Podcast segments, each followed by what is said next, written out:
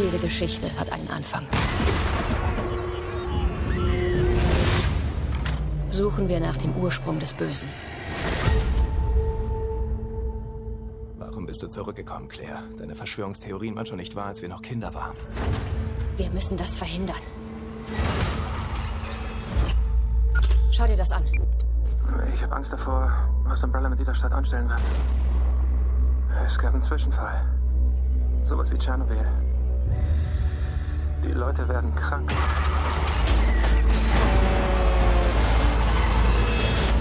Du musst uns helfen, Claire. Die Welt muss erfahren, was hier abgeht.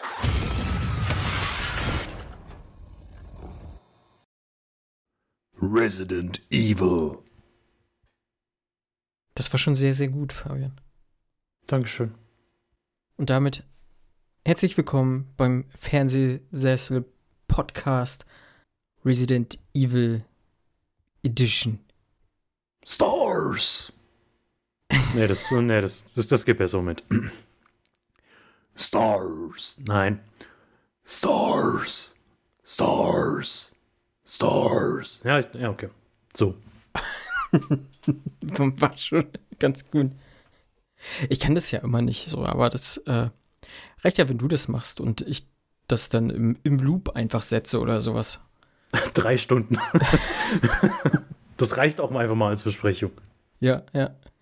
Ja, äh, liebe Hörerinnen und Hörer, wir sprechen heute über die Resident Evil Filmreihe. Der Fabian und ich, der Marco und ich hoffe, wir werden ganz, ganz viel Spaß mit dieser Folge haben. Mal gucken. Aber zunächst möchte ich dich einmal fragen, Fabian, Resident Evil basiert ja auf einem Videospiel, beziehungsweise auf mehreren Videospielen. Wie stehst du zu diesen Spielen? Ich meine, wir haben schon mal irgendwann in irgendeiner Folge auch auf jeden Fall mal kurz die Spiele angeschnitten, aber vielleicht gibt es ja neue Hörerinnen und Hörer, die jetzt durch diese Folge auf uns stoßen und äh, mal deine Meinung zu den Videospielen haben möchten. Der Anfang müsste wahrscheinlich im viel zu jungen Alter gewesen sein bei mir. So ein Mhm. typisches, ja, der große Bruder spielt halt irgendwie Resident Evil 2 oder Resident Evil 3. Und ich gucke halt zu und verstehe nichts und scheiß mich wahrscheinlich die ganze Zeit ein. Aber man, man macht da halt dann irgendwie mit. Und so richtig aktiv wurd's, meine ich, bei mir mit dem Fünfer. Also Resident Evil 5 war dann wirklich so komplett ohne Hintergrundwissen. Hat man sich dann mal gekauft, für die, für die PS3 müsste das damals gewesen Mhm. sein. So ein bisschen angespielt, das meiste wahrscheinlich nicht wirklich verstanden, weil einfach der Hintergrund irgendwo gefehlt hat. Wer ist dieser Chris? Wer ist dieses Sheva? Warum hat dieser komische Typ immer eine Sonnenbrille auf und kann sich durch den Raum teleportieren? und so richtig reingekommen bin ich dann um 2015 rum, als dann das Remake vom ersten Teil rauskam. Oder Mhm. das, das, ich glaube, das, es gab ja schon ein Remake für die GameCube und dann wurde das Mhm. noch mal äh, aufgeschönt mit HD-Grafiken und müsste dann auch entweder PS2 oder PS3 gewesen sein. Und da habe ich das erste Mal mich wirklich intensiv damit befasst. Auch mit meinem Bruder dann damals. Also da, das, das hat sich dann irgendwie wiedergespiegelt. Wir haben das dann zusammen durchgespielt. Und dann auch alle weiteren in Angriff genommen. Also den Zweier, den Dreier auf der PS1-Version damals noch, weil es da die Remakes logischerweise noch nicht gab. Den Vierer, den Fünfer nochmal gespielt, den Sechser tatsächlich ausgelassen, weil ich also wirklich nur Schlimmes davon gehört habe. Und äh, sieben und acht gespielt und jetzt die Remakes von den Zweier und Dreiern wieder und also mittlerweile gefühlt alles zehnmal durchgespielt. Ich liebe diese Spiele. Die sind, ich finde sie einfach unfassbar gut, alle wie sie sind, alle mit ihren komischen Marotten und ihren schlimmen Dialogen und äh, unfassbar dummen Monstern und Mutationen Ja, und er ist tot, nee, doch nicht, natürlich ist er nicht tot und jetzt ist hier wieder, ach da und guck mal, er hat 4000 Augen auf dem Körper und ich, ich liebe diese Spiele, die machen mir einfach unfassbar viel Spaß. Ich habe die, die anderen äh, schon ewig auf der Liste, also die, die noch zum Kanon dazugehören. So Code Veronica und Genau, XY Revelations halt. Mhm. 1 und 2, Zero und den Sechser halt auch. Ich, ich habe die alle, aber Mhm. alle noch nicht so rangetraut. Da fehlt mal wieder so ein bisschen die Muße. Aber Mhm. ich finde die, ich finde die, ich finde die Spiele super. Jetzt auch die, die, sobald da ein neuer Teil rauskommt, egal ob es ein Remake ist. Ich hoffe ja, dass sie den Einser noch mal im Stile vom Zweier- und Dreier-Remake machen, also quasi als Third-Person-Shooter und nicht mehr so auf diese starren Mhm. Einstellungen fixiert, obwohl das auch seinen Charme hat, ohne Frage, aber es wäre halt einfach schön, das auch nochmal so in der Grafik zu sehen. Und dann einfach konsequent die Reihe weitermachen. Vierer remastern, Neuner rausbringen, Fünfer remastern, Zehner rausbringen und das reicht mir. Ich bin ein einfacher Mann, ich bin einfach zufriedenzustellen. Gebt mir einfach Resident Evil Spiele die nächsten 30 Jahre. Das hört sich gut an. So war es bei mir auf jeden Fall früher. Viel auch viel zu jung. Guck mal, ich bin. Wann kam das erste Resident Evil Spiel so wirklich in Europa an? 96? Ja, ich glaube fast irgendwie so um den Dreh. Und da war ich neun Jahre alt. Das kommt ganz gut hin. Und mit zehn habe ich, glaube ich, meine PlayStation 1 gekriegt und äh, relativ kurz danach habe ich dann auch Resident Evil 1 mir mal von, von meinem Klassenkameraden ausgeliehen, äh, der mir den Tipp gab, guck dir mal diese Intro-Szene an im Dunkeln. ja, habe ich natürlich gemacht. Äh, ja, habe das Spiel dann ausgemacht und irgendwie ein paar Monate später, glaube ich, erst wieder neu angefangen, äh, um diesen ersten Schock zu, zu überstehen. Ich meine, ich, zu dem Zeitpunkt habe ich auch schon Horrorfilme geguckt, so, aber das war, war irgendwie ein ganz anderes Erlebnis. Äh, aber wenn man sich heute diesen Pixelbrei eigentlich mal anguckt, dann äh, verstehe ich nicht, warum ich da so, so Angst hatte. Aber gut. Ja, Resident Evil 1 gespielt. 2 war damals sehr schwer ranzukommen. Ich weiß nicht, es hielt sich immer das Gerücht, dass der, dass der Teil 2 auch indiziert wurde mal oder eine Zeit lang, als der frisch rauskam. Ich weiß das aber gerade gar nicht. Ich habe nie mal so nachrecherchiert oder sowas. Auf jeden Fall haben wir den gekriegt in einer gebrannten Version damals. Ähm, habe ich aber nur beim Kumpel gespielt und Nemesis auch nur beim Kumpel gespielt. Teil 4 habe ich dann alleine gespielt, fand ich noch ganz gut. Teil 5 habe ich später mal auf dem Computer gespielt. Da hatte ich mal irgendwann mal einen guten Gaming-Computer, habe ich Teil 5 gespielt. Das war doch das mit diesen, wo du anfängst mit so, Verwe in so Favelas und sowas, ne? So ein bisschen. Mhm.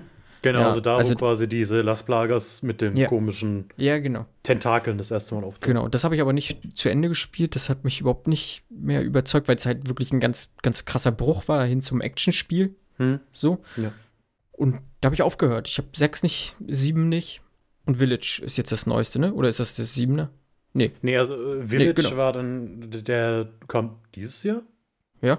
Müsste dieses Jahr gewesen sein. Also mit, mit dem siebten sind sie ja wieder ein bisschen in ihre Horrorwurzeln zurückgegangen, Mhm. wo es um dieses, um diese ja, Hillbilly-Familie geht, die alle Mhm. auch irgendwie so ein bisschen komische Fähigkeiten haben.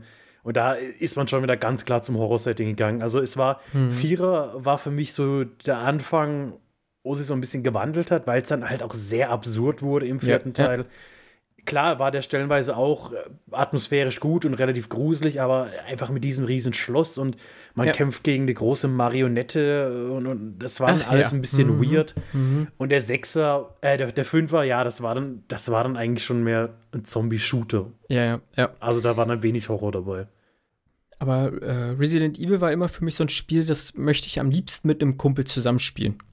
Äh, weil ich immer diese Rätselpassagen auch hatte Mhm. und äh, teilweise selber nicht auf die Lösung gekommen bin oder da fand ich es immer ganz nett, wenn man sich halt mal abgewechselt hat. So. Oder man hat, äh, es zieht sich ja so durch, dass du relativ wenig Munition hast und äh, dann, dann musst du halt mit wenig Munition beispielsweise in gerade dieses eine Zimmer und dann stehen da irgendwie fünf Zombies und die musst du halt versuchen abzuknallen und äh, ist halt dieses Try and Error, was du, was, was, was du denn dort hast und äh, da musst du halt immer wieder probieren und ähm, da bietet es sich einfach an, mit einem Kumpel das abzuwechseln. Deswegen ist so sowas wie so Dark Souls oder diese ganzen Souls-like-Sachen ist halt überhaupt nichts für mich alleine. Ich würde würd kaputt gehen da. Ich glaube, so zu zweit, wo man sich den Controller mal rübergibt, ne, lass mich mal probieren, so, ich glaube, da hätte ich schon Bock drauf, so, aber alleine finde ich es immer ein bisschen blöd. Die Resident Evil Teile, die werde ich mir aber noch mal irgendwie auch, glaube ich, noch mal zu Gemüte führen. Also gerade der Zweier, da habe ich, glaube ich, richtig Bock drauf, mir mal das Remake anzugucken und mal durchzuspielen. Brauche aber die Zeit leider dazu. Und dann noch lieber den Dreier, der geht nicht so lang. Beim Dreier bist du, zehn Stunden, elf Stunden vielleicht beschäftigt. Und Mhm. beim Zweier gibt es ja auch also wieder verschiedene Szenarien, die du spielen kannst. Du Mhm. kannst den A-Teil und hier den B-Teil Mhm. und so. Aber die sind schon, die sind schon sehr gut gemacht, diese Remakes. Mhm. Also die sind auch einsteigerfreundlich, sage ich mal. Das, das ist schon wirklich ganz gut. Wobei die alten auch Spaß machen. Also Ja, ich habe ja. den, den Zweier auch neulich mal wieder eingelegt, also den, den Original zwar nicht das Remake. Und klar, das sieht schon schlimm aus. Also wenn man das halt auf der, äh, auf der PlayStation 4 spielt und dann auf dem HD äh, 4K-Fernseher, dann tut das erstmal weh in den Augen am Anfang. Ja, Aber ja. wenn man sich dran gewöhnt hat, dann, dann macht das auch schon wieder Spaß. Und dann, dann ist das halt einfach, ja, Nostalgie. Wobei ich auch gesehen habe, beim Zweier müsste es gewesen sein, wo dann auch auf einmal die Zombies äh, nicht in Rot geblutet haben, sondern grünes Blut hatten und dann einfach verschwunden sind. Das war dann halt auch äh, die zensierte Variante. Also da habe ich leider Mhm. nicht das Original. Was wahrscheinlich mittlerweile auch irgendwie schweineteuer ist, wenn man es irgendwie kaufen will. Ja, mit Sicherheit. Ja, und so wie Fabian die, die Spiele liebt und ich sie eigentlich auch immer sehr mochte, scheint auch Bernd Eichinger ein großer Fan der, der Spiele gewesen zu sein. Oder er hat einfach nur Potenzial in diesem Stoff gesehen und hat die Filmrechte an Resident Evil erworben und ursprünglich vorgesehen für so diese Kreativleitung war George R. Romero, der tatsächlich Regie führen sollte und auch das Drehbuch geschrieben hat und auch einen Entwurf halt verfasst hat, was allerdings abgelehnt wurde, weil es äh, zu sehr am Videospiel dran war. Was ich äh, nicht so ganz nachvollziehen kann, weil ich glaube, so ein Resident Evil aus der Hand eines George R. Romero, der halt schon eine gewisse Vita hat, irgendwie mit Zombie-Filmen und Mhm. so. Ich glaube, das wäre schon, schon arg cool geworden. Ähm, stattdessen hat halt die Stunde von Paul W. S. Anderson geschlagen und er durfte sich probieren.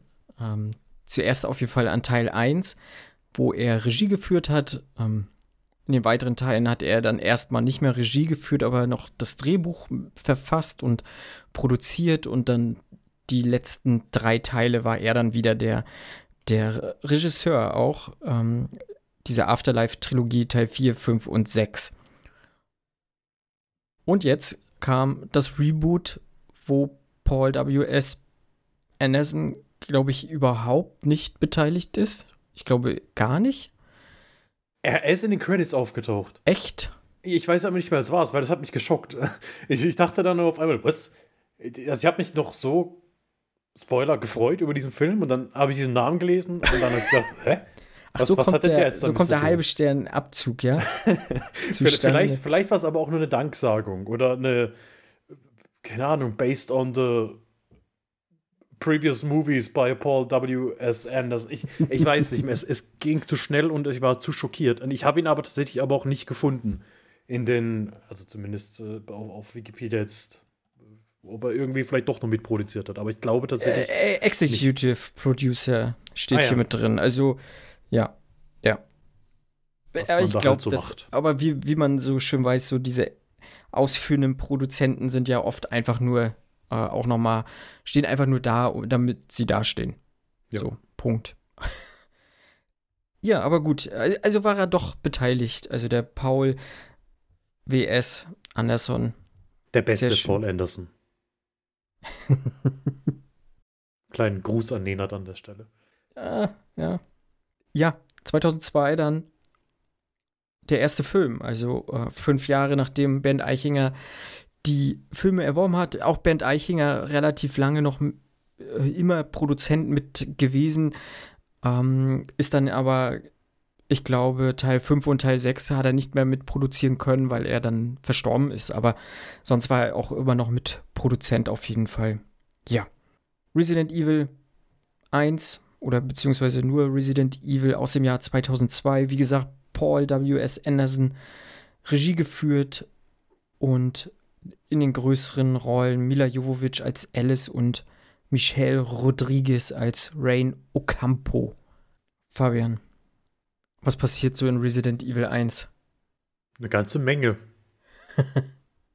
es wird, äh, also was eigentlich so diese Filme immer haben, ist eine Szene, in der Alice irgendwo aufwacht und nicht weiß, wo sie ist. Ja. Und so beginnt auch diese ganze Filmreihe, dieses Franchise, kann man sagen. Alice, gespielt von Mila Jovic, wacht irgendwo auf, nackt und fragt sich, wer, wer bin ich? Wo bin ich? Und was mache ich hier eigentlich?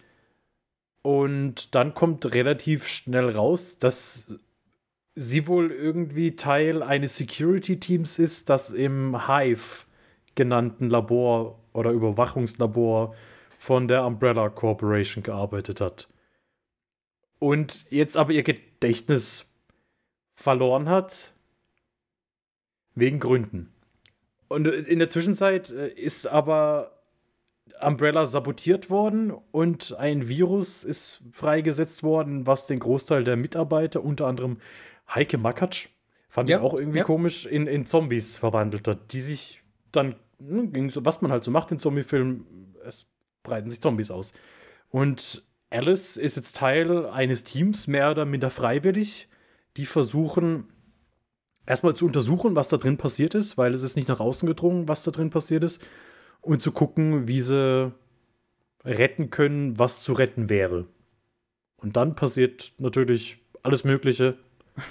Zombies, Hundezombies, Laserkorridore, die Red Queen, die die KI dieses Labors ist, ist dafür verantwortlich, dass da drin so viele Menschen gestorben sind, weil sie nach Ausbruch dieses Virus einfach sich entschieden hat, hey, wir riegeln das alles ab, damit es sich nach draußen dringt und die sind jetzt alle tot. Aber sind sie denn wirklich tot? Nein, die sind nicht tot, das sind Zombies. Und so haben wir eigentlich einen relativ klassischen Zombie-Film, würde ich sagen. Also Mhm. der erste Teil ist für mich einfach, einfach B-Horror. Das ist, das ist ein Ja, Trash-Horror-Film, meiner Meinung nach. Und wenn man sich darauf einlässt und wenn man nicht erwartet, dass dieser Film adäquat die Handlung der Resident Evil-Spiele aufgreift oder auch sich da irgendwie nur dran anlehnt, außer dass man mal hier und da einen Namen hat, der, der aus dem Franchise übernommen wird, oder dass man, was weiß ich, Hunde hat, die da drin mitspielen, Mhm. dann funktioniert der und dann, dann ist der vollkommen in Ordnung. Also klar, das ist kein Meisterwerk an Film, aber wenn man sich dessen bewusst ist, und das ist man nach den ersten fünf Minuten, da weiß man, in welche Mhm. Richtung es geht, dann merkt man sowohl dran, wie es gespielt ist, als auch wie dieser ganze Film aussieht, dass das Low-Budget-Horror ist und dann kann man da durchaus seinen Spaß mit haben, würde ich jetzt einfach mal behaupten. Ja, sehe ich ähnlich, auf jeden Fall. Ich bin ähm, da auch voll bei dir, dass ich sage, das ist so eher so die B-Riege. Und wenn man sich damit abfindet, kann man mit dem eigentlich echt viel Spaß haben. Ich habe den halt damals, oh, ich weiß gar nicht, vor, ja, lass mich lügen, vor zehn Jahren, glaube ich, das letzte Mal gesehen und ähm, nicht so gut in Erinnerung behalten. Und ich bin halt jetzt an dieser Reihe so reingegangen, habe mir gedacht, na komm, ähm, so schlecht können die eigentlich gar nicht gewesen sein und guck sie dir mal an, vielleicht hast du ja deinen Spaß. Und ich hatte mit dem ersten auf jeden Fall meinen Spaß gehabt. Ich fand den recht unterhaltsam auf eine, eine gewisse Art und Weise so und mh, es ist jetzt nicht so, wie, wie wir, um mal Bezug auf die letzte Folge zu nehmen, dass man sich vor sich selber anwidert, Fabian. so war es nicht. Also es war wirklich auf so eine trashige Art und Weise habe ich einfach einen, Spaß mit gehabt, obwohl ich gar nicht so ein zum einen eigentlich so diesen Trash-Begriff nicht, äh, aber äh, manchmal trifft es ja doch ganz gut zu. Aber ich bin eigentlich nicht so ein Fan von so äh, von, von so trashigen Filmen oder so. Aber hier habe ich das überhaupt nicht so das Problem mit gehabt, weil, weil er immer noch so, so, so durchgestylt aussieht. Irgendwie. Au- Auf eine ganz komischen Art und Weise. Auf, auf so eine Paul W.S. Anderson Art und Weise durchgestylt, weißt du? Ich glaube, er ist halt brutal schlecht gealtert. Also hauptsächlich. Ja, das auf jeden das, Fall. Also allein das CGI vom Licker, das ist halt. das ist halt eine Stufe mit dem Scorpion King damals. Also das ist schon schwierig. Also Das ich sage ganz nett schwierig, das heutzutage noch Also so meinte ich das. Ich mein, hm, so dieses Durchgestylte meine ich halt so diese, diese Räume, die er erschafft. Äh, so dieses, dieses Hightech-mäßige, was, was du ja immer bei ihm hast, so in die, auch in diesen kommenden Filmen, ja, noch krasser. Also, die, dieser Hive an sich, diese, diese, na, wie heißt denn das, dieses, dieses Untergrundlabor halt. Mhm. Ne, wie, du hast so diesen, diese Räume, so diesen Gang zum Beispiel auch, wo diese Laserstrahlen kommen und sowas, äh, was, was ja eine wahnsinnig ikonische Szene auch einfach ist, die, äh, die hat sich auch so krass in mein Gedächtnis gebrannt. Ich weiß noch damals, als der Film 2002 halt kam, ich habe den damals nicht im Kino geguckt, ich muss aber auch zu jung gewesen sein. Ich war 14.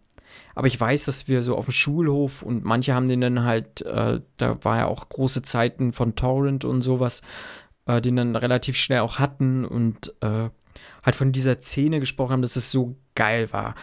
Und zu dem Zeitpunkt war das auch mega auf jeden Fall. Und äh, das hat sich so in mein Gedächtnis auf jeden Fall gebrannt, diese Szene. Und ja, ich, ich mag den inzwischen, glaube ich, ganz gerne. Ich würde mir den auch mit einem bisschen Abstand auch wieder gerne angucken und finde aber, dass der durchaus ein paar Referenzen irgendwie hat an, an dieses Videospiel, so gerade vom, vom Schnitt her, wie er Alice oder Mila Jovovich halt so durch diese Villa auch schickt dann oder durch den Hive an sich schickt, mhm. so mit diesen um die Ecken gucken und ähm, wie die Kamera da sich dann bewegt. Das hast du ja bei, beim Resident Evil 1 halt auch, dass du ne, durch diese Tür und dann oder durch diesen Gang und dann geht die Kamera erst und dann steht da auf einmal was und so und das habe ich da so, so leicht wiedererkannt. Ähm, aber ich glaube, so der zweite Teil, der nimmt halt nochmal krasseren Bezug auf jeden Fall auf die Computerspiele. Also Resident Evil Apocalypse. Dann. Ja, also hier wird ja. Also, ich sag mal, wir haben ja den kleinen Cliffhanger noch im ersten Teil. Ja. Als dann am Schluss hier. Matt heißt der Matt? Das, ich glaube. Das, Back, das Backpfeifengesicht. Matt. Muss ich, also, tut mir leid für Eric Mabius aber ein unfassbares Backpfeifengesicht, wie man bei uns sagt. Ich habe auch die ganze Zeit überlegt, woher ich ihn kenne und es ist mir aufgefallen, okay. er spielt irgendwie in drei, vier Folgen OC California mit. Da hm. spielt er den äh, Dean of Discipline und da passt sein Backpfeifengesicht, weil da, da, da spielt er auch so eine Backpfeifengesichtige Rolle. Ähm, auf jeden Fall wird er ja am Schluss noch infiziert vom, vom Virus und äh, er wird abtransportiert mit den Worten, ich will ihn unbedingt für mein Nemesis-Programm. Äh, zwinker, zwinker, der Nemesis. Und der ist einer der Hauptantagonisten von Resident Evil Apocalypse. Und nicht nur das, also generell vom ganzen Setting her, erinnert es halt brutal an Resident Evil 3. Also dieses Setting halt mhm. komplett in Raccoon City. Hier fangen wir auch wieder an, dass Alice irgendwo bewusstlos aufwacht und nicht weiß, wie sie da hingekommen ist. Und sie dann rausgeht und in der Stadt ist, in Raccoon City und sieht, huch, hier ist aber ein bisschen was passiert. Ähm, weil hier ist jetzt auch offensichtlich die Zombie-Plage nach außen gedrungen. Äh, Jill Valentine und Carlos Oliveira werden eingeführt. Natürlich im passenden Outfit. Äh, Jill rennt die ganze Zeit in ihrem hellblauen, wie nennt man das? Heißt das so? Röhren, Röhr, Röhrentop. Ja. In, ich glaube, mhm. in ihrem Röhrentop und ihrem schwarzen Lederrock rum, so wie es man halt aus den Spielen kennt. und hier muss ich sagen, haben dann die Probleme so ein bisschen angefangen. Ich finde tatsächlich, dass man hier auch wieder so einen schönen B-Movie hätte draus machen können. Ich hatte so das Gefühl, dass der Großteil der Leute, die an diesem Film beteiligt waren, die hatten Lust auf diese Filme und die waren stets bemüht, ihr Bestes zu geben. es ist halt immer die Frage, wie talentiert sind diese Leute und ist ihr Bestes gut genug? Also gerade hier Sienna Golori und Odette Fair, die eben Jill Valentine und Carlos Oliveira spielen, den habe ich, den habe ich, man hat ihn angesehen, dass sie alles geben. Aber das ist halt nicht gut. Das tut mir, das tut mir leid. Das sind bestimmt wahnsinnig sympathische Leute. Mhm aber es, es hat für mich einfach nicht funktioniert. Und, und deren Szenen haben aber noch für mich am besten gepasst. Weil wenn man, wenn man nur diese ganze Zeit und Her hätte, dann wäre das halt auch wieder so, das wäre Trash, aber es wäre Trash mit Herz. Was mich hier so gestört hat, mal abgesehen von der Story um den Nemesis, weil da hat es dann halt auch angefangen, dass man sich äh, zum einen an den Spielen offensichtlich bedient, man nimmt jetzt Charaktere aus den Spielen, man, man baut Lore von den Spielen ein und ignoriert das aber im Endeffekt. Man geht Style over Substance komplett, indem man sagt, hey, die sollen einfach so aussehen wie in den Spielen. Scheißegal, was die dann machen, auch der Nemesis. Tatsächlich fand ich hier alles mit Alice unfassbar nervig. Also, man, für mich hätte man sie komplett aus dem Film streichen können, dann wäre es ein deutlich besserer Film gewesen. Weil jedes Mal, wenn sie Teil des Films ist, probiert der Film ernsthaft ein Action-Thriller zu sein, ein Action-Horrorfilm. Der will dann cool sein auf einmal, er will er will mehr machen, als er ist. Und das probiert er meiner Meinung nach nicht, wenn man sich eben nur auf Jill und Carlos so ein bisschen begrenzt, dann, dann ist das halt wieder dieser Trash. Nur wenn man seinen, seinen Protagonisten eben die ganze Zeit in Szene setzen will, als wäre es der toughste Motherfucker, der jemals auf diesem Planeten rumgelaufen ist. Nee, dann, das war, das, das war für mich zu viel probiert und viel zu wenig dahinter. Ja, ich stimme dir zu. Äh, aber kurz dazu, ich habe den Film damals im Kino gesehen. Äh, mit meinen, also der muss ja auch ab 16 sein. Ich durfte den dann im Kino gucken. Mhm. Vielleicht war ich auch erst 15 und durfte trotzdem rein, ist ja egal. Ich habe den auf jeden Fall im Kino geguckt und alle weiteren dann halt auch. ja. Und scheinbar hat dieser Film mich jetzt nicht abgeschreckt, die weiteren zu gucken. Aber wie gesagt, manchmal habe ich auch so ein bisschen Lust auf Selbstgeißelung. aber den fand ich schon immer nicht gut äh, gerade so dieser äh, letzte Endkampf mit Nemesis, dieses Highlight, was, worauf sie ja hinarbeiten, woraufhin auch das mhm. Spiel damals äh, gearbeitet hat, so, ne, Nemesis taucht ja immer wieder eigentlich so dazwischen drin auf und es spitzt sich zu, bis man dann halt zu diesem großen Showdown kommt. Und ja, äh, der Film jetzt mal unabhängig von, von jetzt dem Cast oder so, ich glaube, das größte Problem an dem Film ist halt dieses wahnsinnig schlechte CGI. Meiner Meinung nach. Ich fand das, find das heute noch grausiger als damals, aber selbst damals war das echt nicht gut. Mm. Und ja, irgendwie, ich kann ja verstehen, worauf es hinaus will, dass man das Virus halt hinaus treiben möchte, ne, raus aus Raccoon City sozusagen, aber das hätte man halt auch cooler machen können. Also auch die, diese, diese reine Story so von Apocalypse ist halt kacke. So grundsätzlich sage ich ja, ne, irgendwie bis so eine Bombe halt explodiert. Das haben wir, haben wir zuletzt öfter gehabt, so, ne, dass eine, eine drohende Bombe die Stadt kaputt macht, um mhm. halt diese, diese, dieses Virus dann im Zweifel zu, zu, zu säubern, ob es jetzt Army of the Dead war oder äh, was, was gab es denn da jetzt nochmal so? Irgendwas gab es doch zuletzt noch, was ich auf jeden Fall gesehen habe. Egal. Ist halt ein, ein Trope, der häufiger verwendet wird, so auch heute immer noch halt verwendet wird. Aber der Weg ist halt oft das Ziel und der ist halt hier echt nicht gut. Und ich glaube, hättest du das wirklich ohne Mila Jovovich gemacht, diesen Film, hätte das, glaube ich, wirklich deutlich besser funktioniert, weil so langsam lässt sie halt auch durchblicken, dass sie halt ja auch so, so, so besondere Kräfte hat und einfach, mhm. einfach heraussticht. Also sie, selbst wenn du sie weglässt, du hättest es halt immer noch mal erklären können in den nächsten Teilen, wie sie halt rausgekommen ist aus Raccoon City. Es hätte halt null irgendjemanden gejuckt, so. Aber das Spannende wäre halt gewesen, wie eben Jill Valentine oder Carlos äh, Oliveira halt rausgekommen wären aus dieser Stadt. So, das, das hätte man cool erzählen können mit so einem, wirklich so, so einem kleinen Zombie-Heist oder sowas. Ob sie es dann von ihrem Talent her getragen hätten, weiß ich nicht. Äh, aber ja.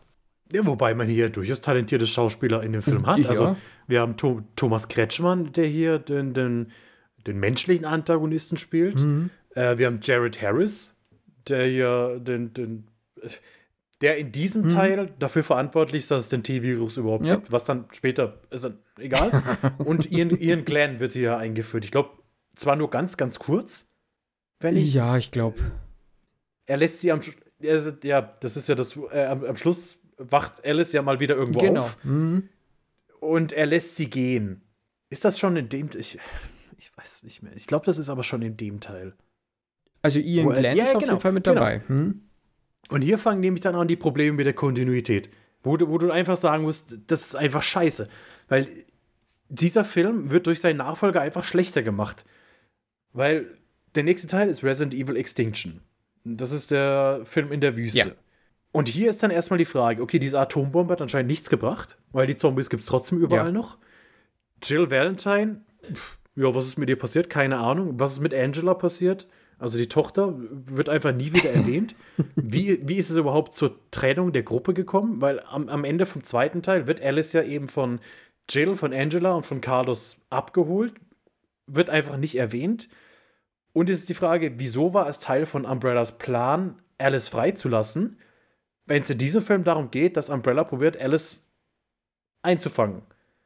Und das ist, das ist, da, da fängt das für mich an, dass man diese Filme, klar, man kann die einzeln betrachten und das Hirn ausmachen. Und das habe ich zum Großteil auch gemacht, aber es sind halt Plotpoints, die einem halt wirklich ins Auge springen, die mich unfassbar nerven. Dass man einfach sagt, man ignoriert alles, was im Vorgänger passiert ist und probiert jetzt wieder einen einigermaßen coolen Film draus zu machen. Und dabei fange ich von, von diesem ganzen Umbrella-Zeugs am besten gar nicht an, weil wenn man da ein bisschen mehr drüber nachdenkt, oder was heißt drüber nachdenkt, wenn man ein bisschen mehr hinterfragt, was denn eigentlich in diesem Film überhaupt passiert, was die Rolle von dieser Umbrella Corporation ist, dann wird man keine befriedigende Antwort finden.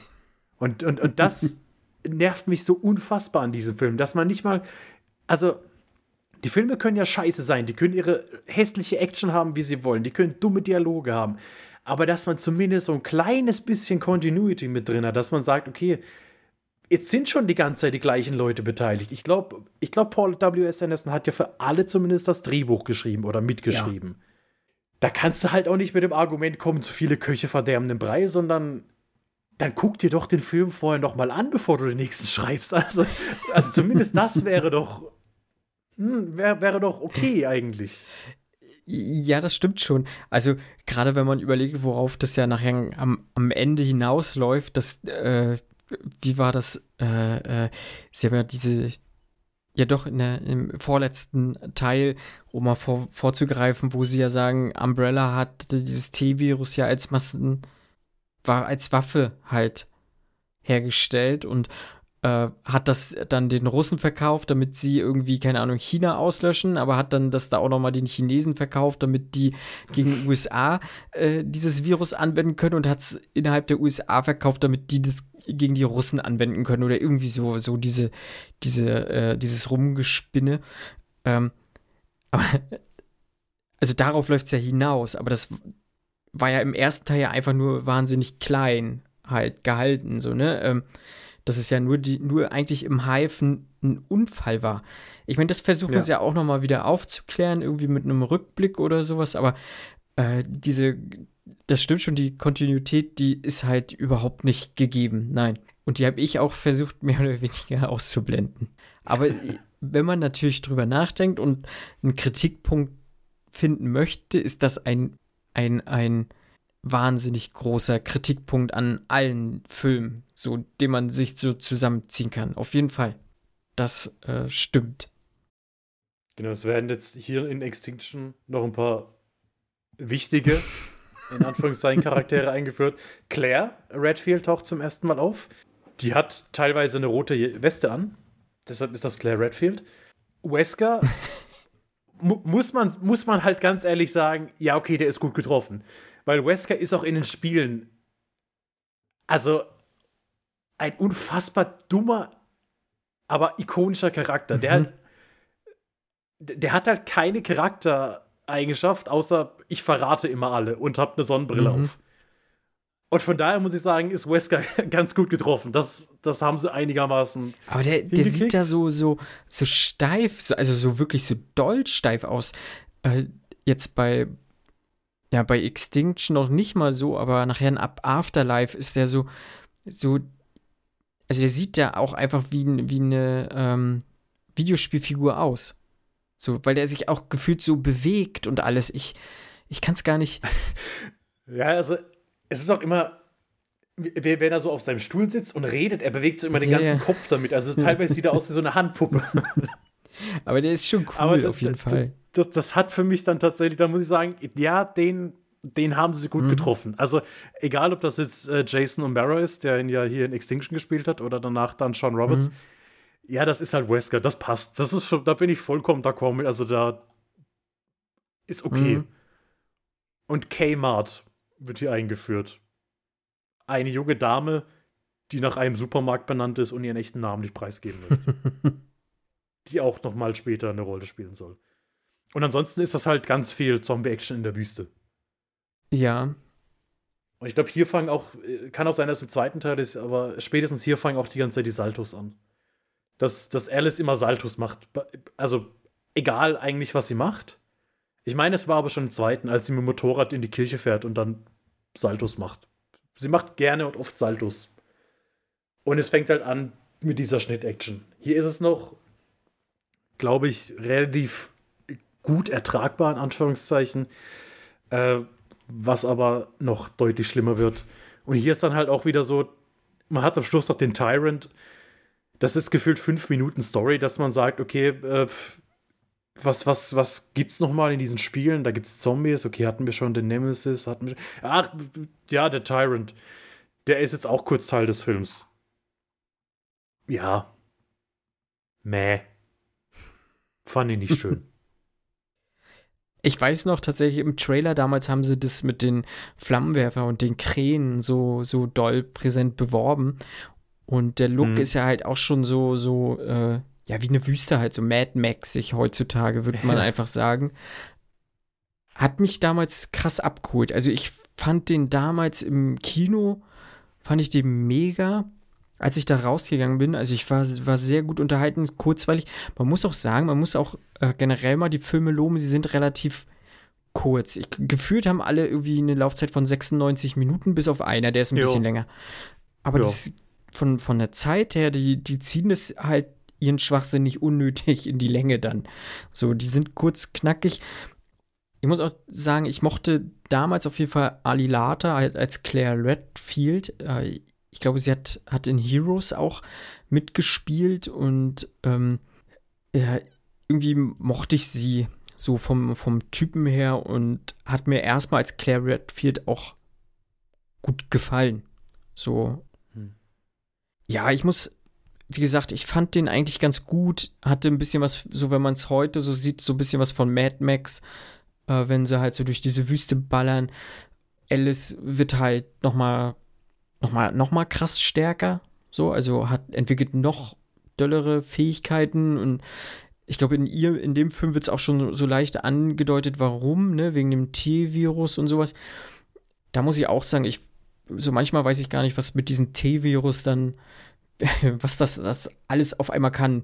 Es kann Mutationen auslösen, es kann unmenschliche Superkräfte auslösen und ja. Aber also das ist halt auch, also da kannst du, natürlich, wenn man wahrscheinlich in den Videospielen alle Dokumente durchliest, die man findet und äh, alle, was weiß ich, Hintergrundlektüre liest, macht es irgendwo Sinn. Aber für mich war auch immer schon in den, in den Spielen so, ja, der macht halt, was der Plot gerade braucht. Yeah, ja, mal, mal wachsen einem 30 Augen yeah. davon, mal wird man einfach nur ein bisschen größer und stärker, wie der Mr. X, mal ist irgendwie, wie jetzt bei Alice, sie wird, sie hat Telekinese, die sie einsetzen ja. kann. Kommt ja, glaube ich, zum ersten Mal vor, als sie die Krähen tötet. Ja, ja, das, das gehört für mich dann irgendwie dazu. Und ich glaube, was man dem Film zugute halten muss, dass das Setting relativ unverbraucht war. Ja. Oder auch noch ist, weil so ein Zombie-Film, gut, klar, jetzt hatten wir hier äh, Army of the Dead, wo du auch im Endeffekt in der Wüste mhm. Nevada so einen Zombie-Film hattest. Aber die meisten Zombie-Filme sind dann doch eher, spielen sie in der Stadt oder sie spielen halt, wie jetzt The Walking Dead, irgendwie teilweise dann im Wald mhm. oder mal in so einer Siedlung. Aber so ein Zombie-Film in der Wüste ist meiner Meinung nach relativ unverbraucht. Ja, auf jeden Fall. Und es macht auch Sinn, weil es erstmal irgendwie ein paar Jahre oder ein, zwei Jahre auf jeden Fall nach diesen Ereignissen in Raccoon City gespielt hat, so, ne? Ähm, und wenn man überlegt, so die Menschheit ist halt weg und äh, was, was, was äh, soll denn passieren? So, also äh, die, die, die Erde holt sich halt dann auch irgendwann die Städte zurück und sowas, ne? Also das kommt, hm. äh, ist dann halt so und wird ja hier halt auch thematisiert, wenn sie halt eben nach Las Vegas reinfahren, so, ne? Und das ist schon ganz cool gemacht, aber da gebe ich dir auch recht, so gerade nachher im, äh, war das jetzt in, in Afterlife schon, wo sie in, in Japan ist, ja, ne? Ja, genau. genau. Der fängt ja damit an, dass sie nach, nach Japan, weil, weil da ja auch irgendwie jetzt ein Ableger von Umbrella ja, sitzt. Aber aber da ist halt auch so ein Kontinuitätsfehler halt drin, weil man dann sagt so, äh, die Natur holt sich die Städte zurück, so und dann holt sich aber also die Stadt in Japan wurde sich dann halt nicht zurückgeholt, so, ne, von, von der Natur und ähm, er ist schade. Man, ich weiß nicht, ob man so, so krass international hätte werden müssen. So, ich fand das eigentlich ganz gut, wenn man gesagt hätte, man bleibt in Kalifornien oder sowas. Äh, ist, weil irgendwo muss man sich auch fragen, wie kommt sie jetzt auf einmal nach Japan? So, weil im dritten Teil noch die Ressourcen ja auch einfach so wahnsinnig knapp waren. Also, die hatten ja nicht mal mehr Benzin, um, um bis nach Las Vegas zu fahren, so gefühlt, ne? Ähm, und dann ist sie auf einmal in Japan und fliegt dann ja auch noch mal, noch mal weiter rum halt, ne? Nach Alaska und hast du nicht gesehen, so. Aber ich glaube, das hat sich dann auch Paul W.S. Anderson gedacht, als er den Film geschrieben hat. Und hat gesagt, fuck, ja, wir handeln das einfach alles in fünf Minuten ab mit Tokio. Und wir schicken Alice einfach wieder in die USA. Komm, komm, mach mal einfach wieder. Was, was wollen wir in Japan? Wir haben diese Szene am Anfang, wo man sieht, wie der Virus in Japan oder wie das Virus in Japan ausgebrochen ist. Dann gibt es den Kampf gegen Wesker, der ganz überraschenderweise nicht tot ist. Auch so ein Ding. Wesker stirbt nie ja. in den Videospielen mhm. und stirbt auch in den Filmen nie. Fast nie. Äh, Claire taucht wieder auf, hat aber natürlich mal wieder Amnesie. Weil Amnesie ist auch so ein, einfach diese Plot-Device Number One in diesem Franchise. Jeder hat dauernd irgendwie Amnesie. Und wir haben ein Setting, was ich tatsächlich auch ganz cool fand, in dem Gefängnis. Ja.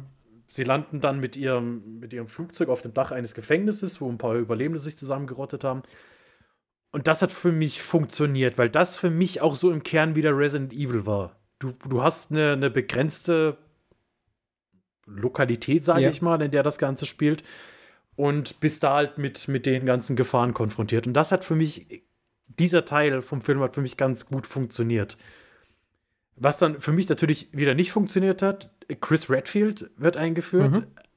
Wahrscheinlich der ikonischste Charakter aus den Resident mhm. Evil Spielen.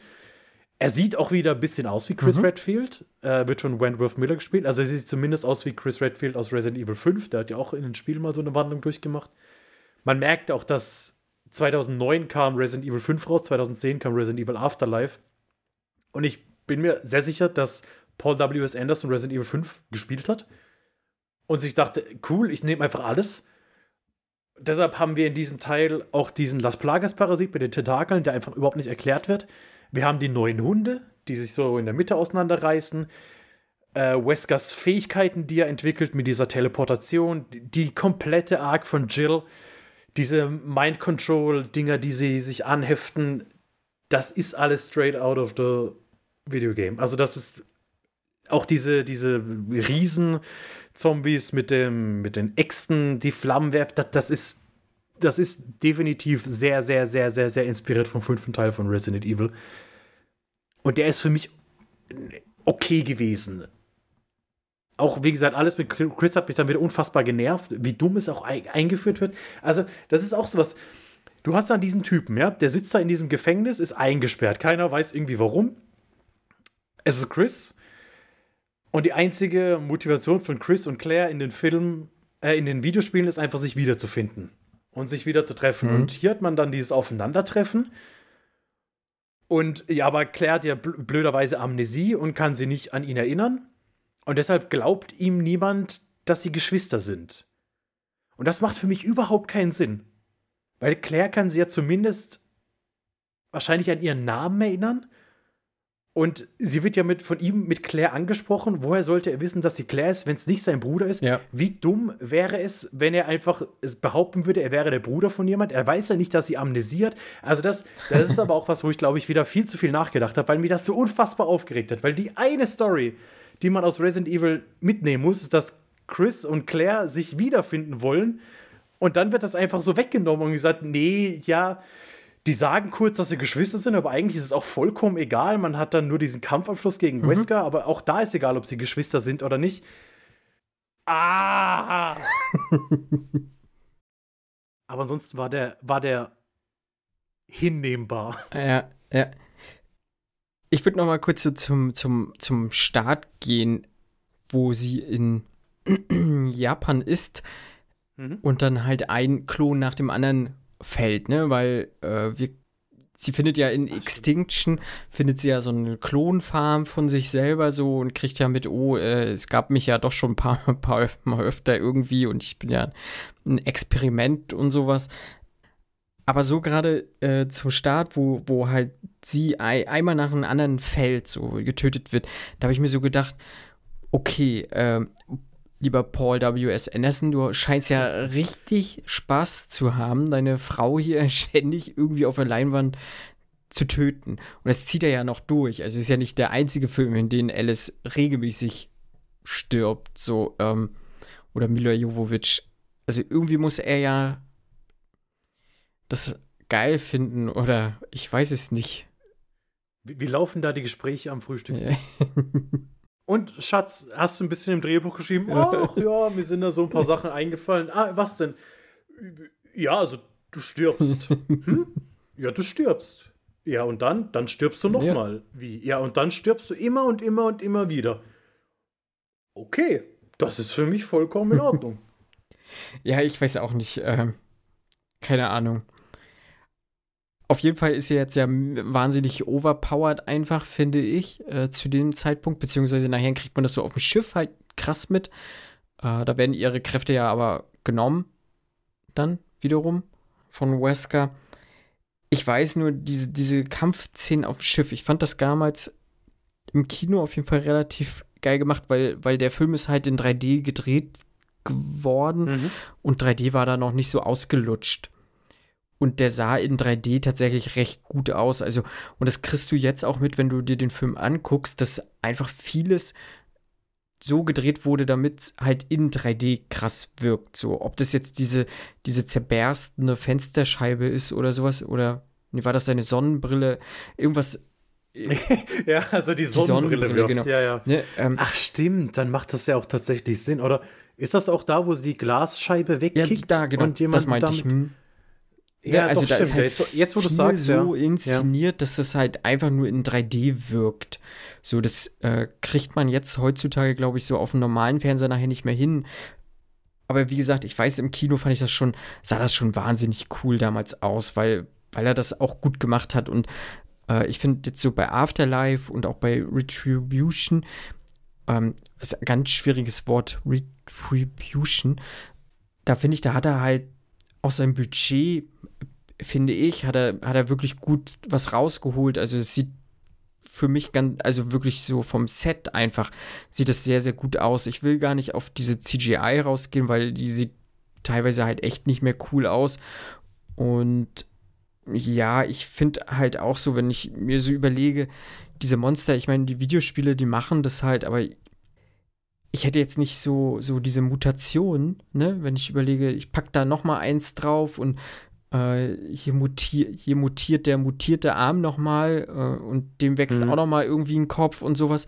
Das finde ich immer ein bisschen schwierig, weil das kann einfach nicht geil aussehen. Also auch in fünf Jahren dann nachher schon erst recht nicht mehr so ungefähr. Und da finde ich jetzt so Afterlife geht da noch, weil da ist, glaube ich, jetzt nicht so viel Quatsch drin gewesen. Wann, oder wie viele? Ach doch, natürlich. Hast du ja eingangs gesagt, diese ganzen Viecher aus Teil 5 hat er sich ja bedient und reingesetzt, ist ja richtig. Ist schon ein bisschen länger bei mir her, Fabian. Ich habe sie ja relativ schnell durchgebinged, die Filme. Du hast sie. Also ich habe, man, muss man auch mal sagen, ich glaube, ich habe mir die innerhalb von fünf Tagen alle gegeben. Ich, das, ich, auch so ungefähr. Ich glaube, ne? ich glaub, das ist nicht gesund. also für die Psyche oder, oder, für das körperliche Wohlbefinden im Allgemeinen vielleicht auch. Ja. Äh, ich mochte ich Afterlife gelesen, aber ganz gerne.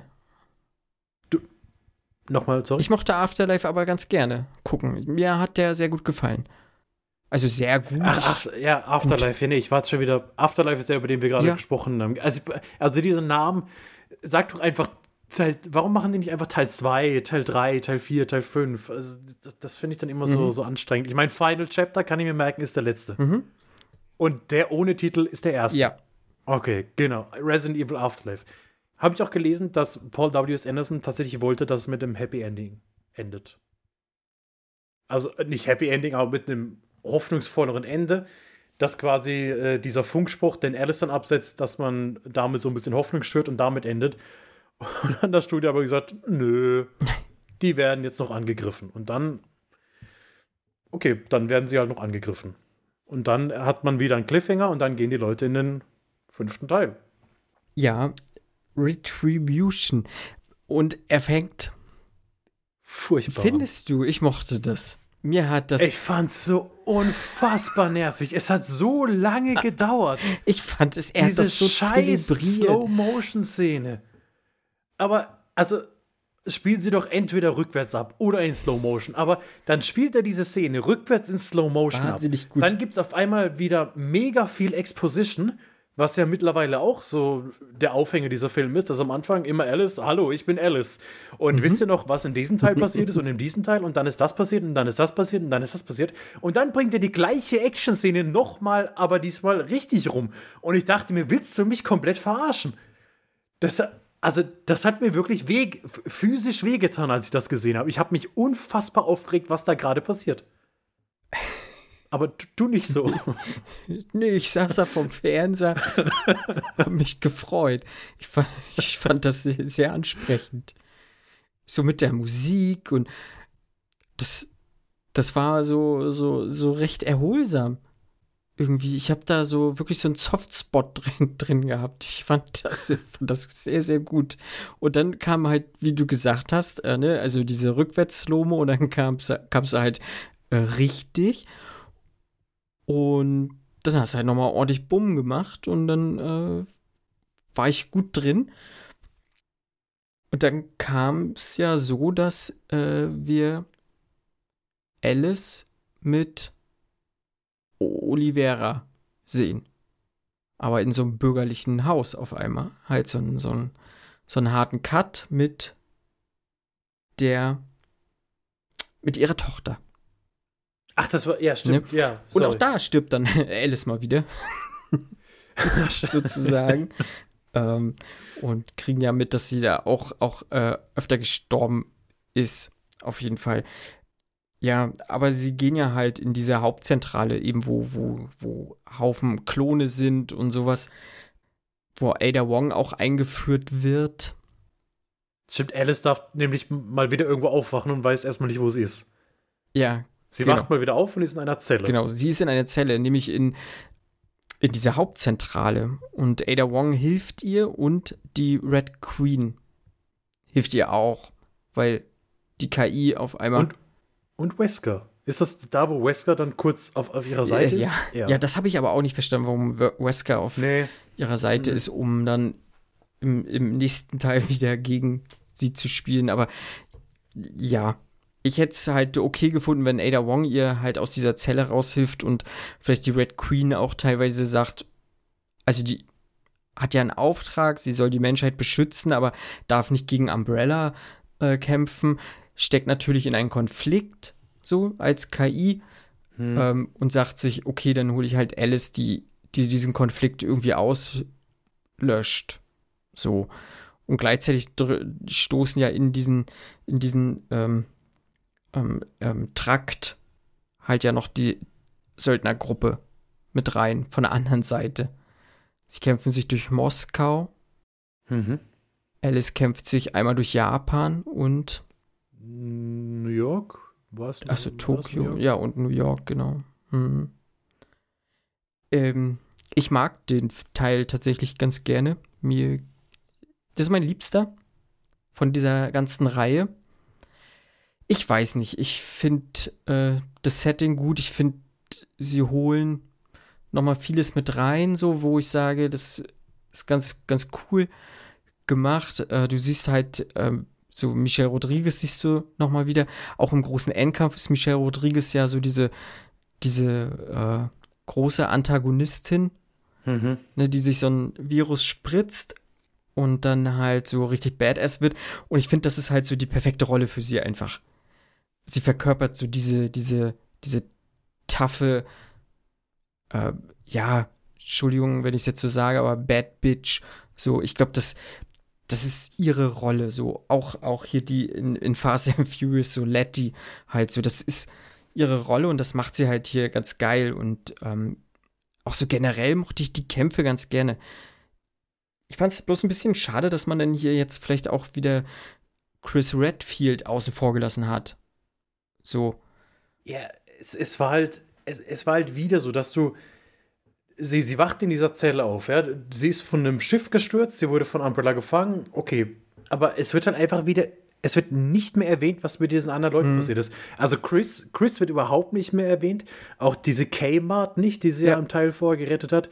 Claire wird, gut, die kommt dann im nächsten Film wieder vor, aber wird trotzdem einfach nicht mehr nicht mehr erwähnt. Dafür führst du dann halt wieder zwei neue Charaktere ein. Führst Ada Wong und Leon S. Kennedy ein. Leon S. Kennedy, der austauschbarer nicht sein könnte. Ja, er hat, er hat einen blonden Mittelscheitel. Okay, aber er ist irgendwie 45. Äh, äh, Leon soll ein Rookie-Cop sein. Dann hätten sie halt wirklich lieber Jensen Ackles genommen. Was ich tatsächlich, als ich das gelesen habe, mir gedacht habe, kann ich mir vorstellen. Ja, hätte ich mir auch sehr, sehr Also gut gib, vorstellen gib können. ihm so einen blonden Mittelscheitel, gib ihm die Frisur, die Frisur von Sam von mir aus und dann, dann, sieht, dann sieht er ein bisschen aus wie Leon S. Kennedy. Also das, damit wäre ich noch irgendwo d'accord gewesen. Ich glaube, Barry ist auch Teil dieser Söldnertruppe, der aber auch relativ schnell stirbt. Und das ist der Teil, bei dem ich am wenigsten kapiert habe. Also da habe ich einfach zu viel, einfach nicht verstanden, was gerade passiert. Ja, auch ja. wo sie dann diese Klone her hatten von den Figuren aus dem ersten Teil. Ich gehe mal davon aus, wahrscheinlich hat man sich so ein bisschen in den Arsch gebissen, dass man Michelle Rodriguez so früh verbraten Mhm. hat. Das war damals äh, nach Fast and Furious ihre erste große Rolle. Mittlerweile ist sie halt zu einem Filmstar Mhm. geworden oder Actionstar geworden und wahrscheinlich haben sie gedacht, äh, lass, lass die doch mal, die, die nehmen wir jetzt noch mal. Wir, erklären, ganz ehrlich, wir müssen das doch nicht erklären, was wir hier machen. Am Schluss schwört ihr sterbender Klon auch irgendwie noch mal Rache. Logischerweise wird das einfach nie wieder angesprochen. Ähm, und man hat dann eben diese. Ich, waren es VR-Szenarien? Ich habe das nicht verstanden, ob die Sachen wirklich da waren. Ja, aber ja. es wurde, also, äh, das. Die das- Sachen das waren hab ich wirklich da. Sie das haben halt, ähm, sie haben halt Szenarien gezeigt. So, so habe ich es jedenfalls verstanden. Sie haben, äh, so wie ich gesagt hatte, sie haben den Russen zum Beispiel dieses Szenario in, in Japan gezeigt, um Mhm. dieses T-Virus an den Russen zu verkaufen. Damit der dieses T-Virus dann in echt in Japan freilässt. So. Deswegen hat sich das halt wiederholt, so wie die, äh, diese Fra Frau dort ähm, ja in Japan über die Straßen ging. So wurde es Genau. ja in Afterlife auch angeführt. Und so hat sich dieses Szenario dort ja auch nochmal wieder wiederholt. So. Ähm, wobei ich halt der Meinung bin, sowas kann sich nie halt eins zu eins wiederholen. Also du hast ja auch diesen den ersten Typen, der halt gebissen wurde von dem T-Virus in Japan sozusagen, ne? Ähm, das war ja auch, glaube ich, fast eins zu eins der gleiche, so und also so hundertprozentig geht's nicht. Also du kannst halt wahrscheinlich diesen Klon, diese, diese japanische Frau, diese allererste japanische Frau, dass die halt so über diesen Zebrastreifen läuft, ne? Und das T-Virus innehat, dass die halt so dieser Patient Null ist, den man ja immer sucht, ne? Dass man die so vorstellig gemacht hat den Russen gegenüber. Und ähm, dann hast du halt Klone, andere Klone halt so einfach als Protagonisten in dieses Szenario gesteckt und hast halt Patienten Null reingeschickt, damit der alle infiziert und die Russen konnten zusehen, wie schnell sich halt dieses Virus verbreitet und danach hast du sie wahrscheinlich einfach alle abgeknallt. So in diesem Szenario dann.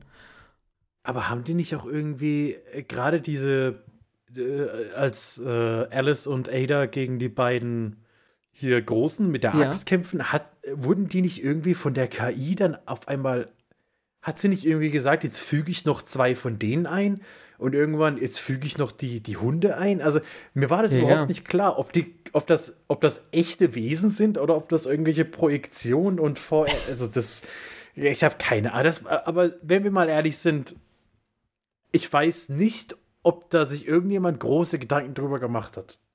Nee, wahrscheinlich denken wir auch viel zu weit schon. Also, Ja, das, das kann gut sein.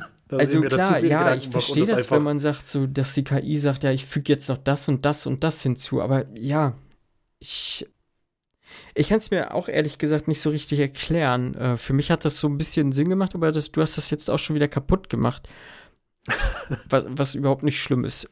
Ich habe den Film auch nicht wegen, wegen seiner Logik oder so, mag ich den nicht. Ähm, aber das, das, das denke ich Ja, mir. ich mag tatsächlich, wie, wie es halt so gefühlt 90 Minuten relativ durchgehend Action ist. Mhm. So, der fackelt nicht lang, der macht auch ein paar richtig gute Sachen. Der zieht das so stringent durch. Äh, klar, du hast so dieses mit den, wie gesagt, das mit den Klonen und so, das ist so, hm, ja, verstehe ich alles nicht, aber es ist so, so, äh, was Afterlife für mich so angeteased hat, wird hier nochmal so zum Höhe, Höhepunkt gebracht und ich habe mit denen wirklich äh, so die meiste, den meisten Spaß gehabt. Ja. Zieht halt so diese Action-Schiene krass durch. Mhm. Und das mag ich ganz gerne. Ich, Mila Jovovic äh, zu dem Zeitpunkt schon eigentlich grenzwertig, so, so als Action-Star. Äh, aber war noch okay. So, wie gesagt, ich hatte ja vor kurzem diesen Rookie gese ge gesehen mal, den ich dir auch, auch geschickt hatte, Mhm. Fabian. Bin ich leider noch nicht, Leider noch nicht zugekommen. zugekommen. Also das geht halt schon nicht mehr so. Das ist äh, heute schon echt schwierig, sie, sie da irgendwie in so eine Rolle zu casten. So, äh, aber damals ging das noch ganz gut. Ich habe sie gut abgekauft und ähm, ja, ich mochte auch Luther West eigentlich aus Afterlife ganz gerne. Hab's, hab's Mhm. Ja. cool gefunden, dass man den jetzt wieder sieht. Wobei ich sagen muss, so ein, was ja, Basketballprofi war er, ne? Dass der jetzt Mhm. doch so lange so eine Zombie-Apokalypse überlebt. Hm, Aber sie hatten eine ganz gute Chemie, ja. finde Ja, ich, die ja. beiden. Also in den, hier hat man jetzt nicht so viele Szenen Nee, zusammen, ja. aber in, in, in, äh, in Extinction. Afterlife. Ja. Ein Gefängnisfilm. Afterlife. Ist, äh, okay, ja, sorry. Alles gut. Ja, da, da, da haben sie Mhm. mehrere Szenen und da, da haben sie eine ganz gute Chemie. Also hat mir besser gefallen als die, die Chemie, die sie mit Carlos gehabt Ja, hatten sollte. Ja. Und was man sagen muss, der Film endet ja sehr vielversprechend. Also Wesker ist jetzt US-Präsident. Why not? Und ist ja jetzt offensichtlich einer von den Guten.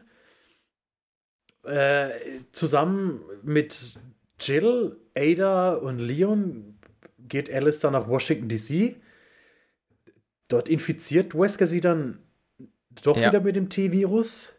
Und man sieht, okay, das wird jetzt hier anscheinend die finale Schlacht zwischen äh, nicht nur Zombies, sondern allerlei mutierter Viecher, äh, F- Fleder, Drachen.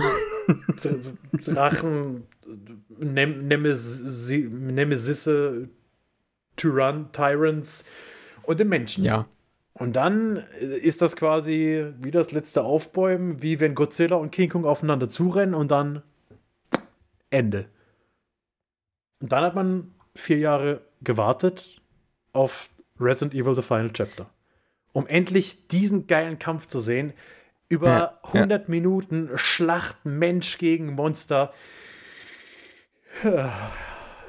Nö. Nee. Fand ich auch sehr enttäuschend auf jeden Fall. Ich hatte das gar nicht mehr so in Erinnerung, dass das gar nicht mehr passierte oder so. Und ja, die Schlacht war schon. Also wir fangen eigentlich nach der Schlacht an und Wesker hat sie alle hintergangen. Mal wieder. Und Alice ja doch nicht mit dem T-Virus infiziert. Ja. Also, das wird halt einfach gesagt. Da haben wir halt falsch gesehen. Unser Fehler. Ja. Ada und Leon gibt's auch nicht mehr. Sind vielleicht tot, vielleicht haben die andere Verabredungen. Und auf dem gesamten Planeten, das möchte ich jetzt mal sagen, auf dem gesamten Planeten leben noch 4400 Menschen. Auf dem gesamten Planeten. Das wird von diesem, von dieser KI, von diesem Red Queen Dings gesagt. 4400 Menschen auf dem gesamten Planeten. Und trotzdem gibt es noch die Umbrella Corporation, die noch den Hive beschützen, die noch eine Security haben, die noch genug Mitarbeiter haben, die sich für diese Umbrella Corporation töten lassen würden.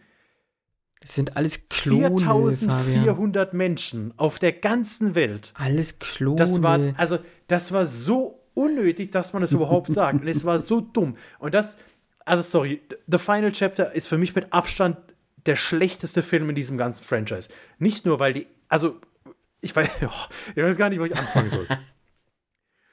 Dieser Plot, er ist so schlecht. Er, er macht überhaupt keinen Sinn. Alice hat 48 Stunden Zeit, um das Gegenmittel für den T-Virus zu verbreiten. Woher diese 48 Stunden kommen, weiß kein Mensch, weil am Schluss braucht sie länger und es ist aber scheißegal, weil das Gegenmittel braucht eh Jahre, um sich zu verbreiten. Diese komplette Deadline, die dieser Film hat, ist, ist egal. Sie, sie spielt überhaupt keine Rolle. Es leben noch 4400 Menschen auf dem Planeten. Anscheinend alle in Nordamerika, alle arbeiten irgendwie für Umbrella von diesen 4400 Menschen und denen ist es sehr wichtig, dieses, diese Firma am Leben zu erhalten. Dann stellt sich raus, dass Alice ja nur ihr eigener Klon ist, was eigentlich schon.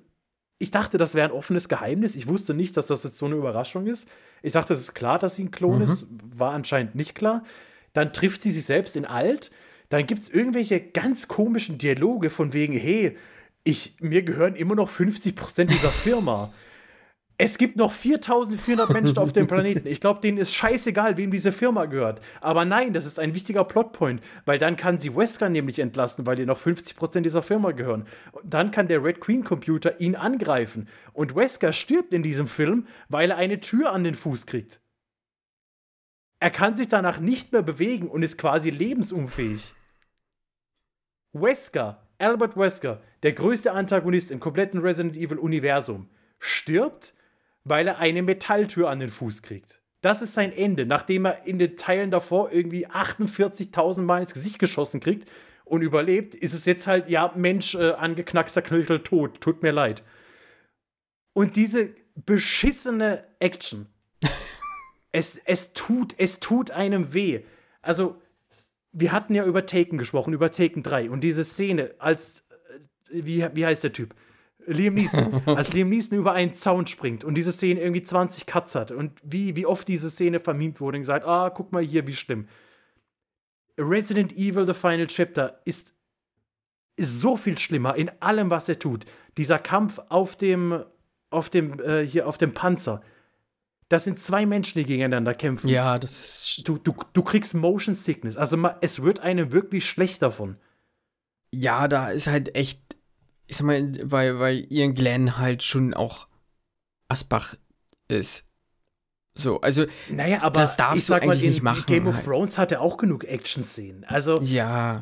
Und in Game of Thrones hast du nicht so, so ein Dings verschnitten. Ja, ja. Also, boah, das ist, das ist alles einfach so schlimm und wie das halt der Höhepunkt dieser ganzen Story ist, die mhm. den Zuschauer für den größten Vollidioten hält und ihn komplett verarscht, von hinten bis vorne, überhaupt keinen Wert darauf legt, ob man, ob man irgendwas mitgenommen hat aus diesem Film. Es, es war eine interessante Reise über diese sechs Filme, die ich tatsächlich nie wieder antreten möchte. So viel muss ich hier leider sagen, weil, weil dieser Film, es ist einfach, es ist so schlimm, mhm. was in diesem Film alles passiert und dass, dass sie sich noch getraut haben, in diesem letzten Film trotzdem noch anzuteasern, dass es irgendwie weitergehen könnte.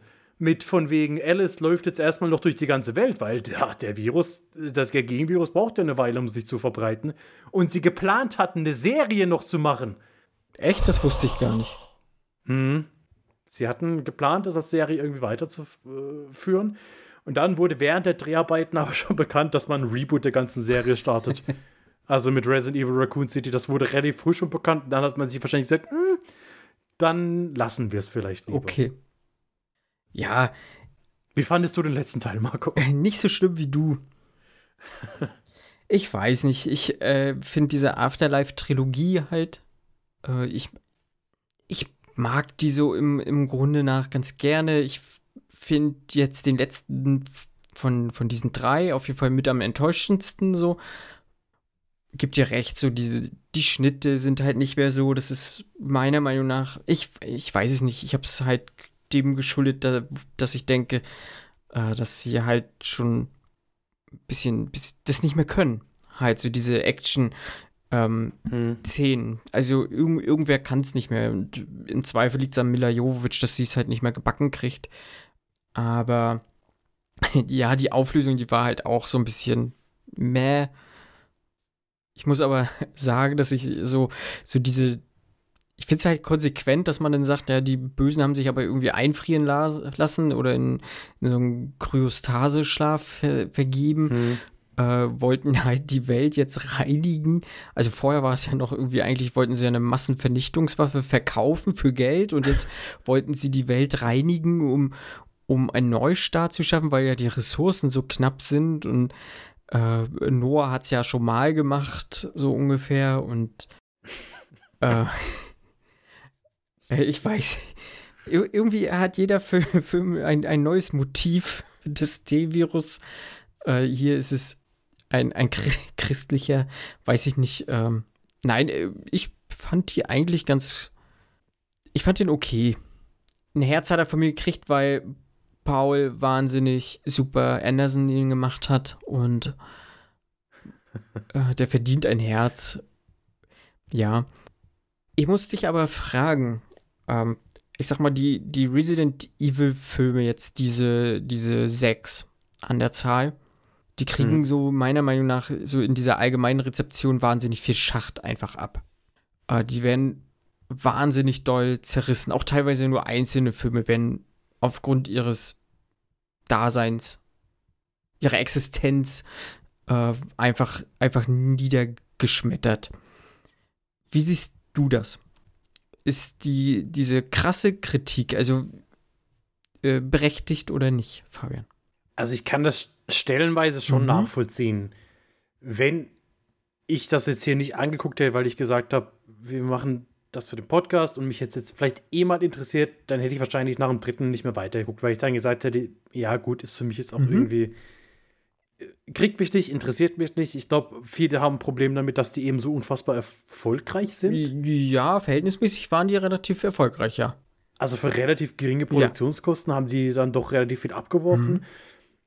Und das kann ich auch irgendwo nachvollziehen, dass das ein Kritikpunkt ist. Was ich finde, was man diesem Film zugute halten muss, ist, dass sie es schaffen, einen weiblichen Protagonisten einzuführen, deren Weiblichkeit an sich eigentlich nie ein Plotpoint mhm. ist. Also es wird in diesem Film nie gesagt, ich lasse mir nichts von dir sagen, du bist eine Frau, mhm. so nach dem Motto. Und klar, das ist ein etabliertes Franchise, aber sie als Charakter, also Alice, ist trotzdem kompletter Original mhm. Character, der hier geschaffen worden ist und der dieses Franchise über sechs Filme trägt. Mit eigener Story, mit eigener Identität. Und das muss man dem Film zudeln, weil das, das, das können nicht viele. Also wie oft hört man, äh, keine Ahnung, äh, der, der nächste Bond wird eine Frau und hier, wir machen Ghostbusters mit Frauen, wo ich mir dann immer sage, ja, nee, mach doch einfach Original Stories mit starken Frauenrollen. Warum muss man denn immer ein männliches Vorbild nehmen und sagen, wir machen das gleiche jetzt mit Frauen? Mach's doch lieber so wie Resident Evil und mach eben ein Franchise oder eine Reihe um eine Original Female Protagonist, um hier kurz ins Englische zu fallen. Aber mach das doch einfach in sechs guten Filmen, statt in sechs schlechten Filmen. Das wäre so vielleicht den Tipp, den ich allen mit auf den Weg geben möchte, die sie jetzt denken, hey, ich mache jetzt eine Filmreihe mit einer starken weiblichen Protagonistin in sechs Filmen, dann ist mein Tipp, guckt, dass die Filme gut sind. Da achten viele nicht drauf. Ja, das stimmt. Da achten viele nicht drauf, dass, dass man ähm, vielleicht gute Filme machen sollten, generell. Aber was man halt auch sagen muss, ich glaube, kein Mensch, einschließlich Paul W.S. Anderson und Mila Jovovich, halten diese Filme für kulturell oder künstlerisch wertvoll. Ja, weiß ich nicht. Und also ich, ich, ich würde halt sagen, wenn du diese Filme als Kopf aus Kino anguckst und von mir aus acht bis zwölf Bierchen dabei trinkst, dann sind die annehmbar.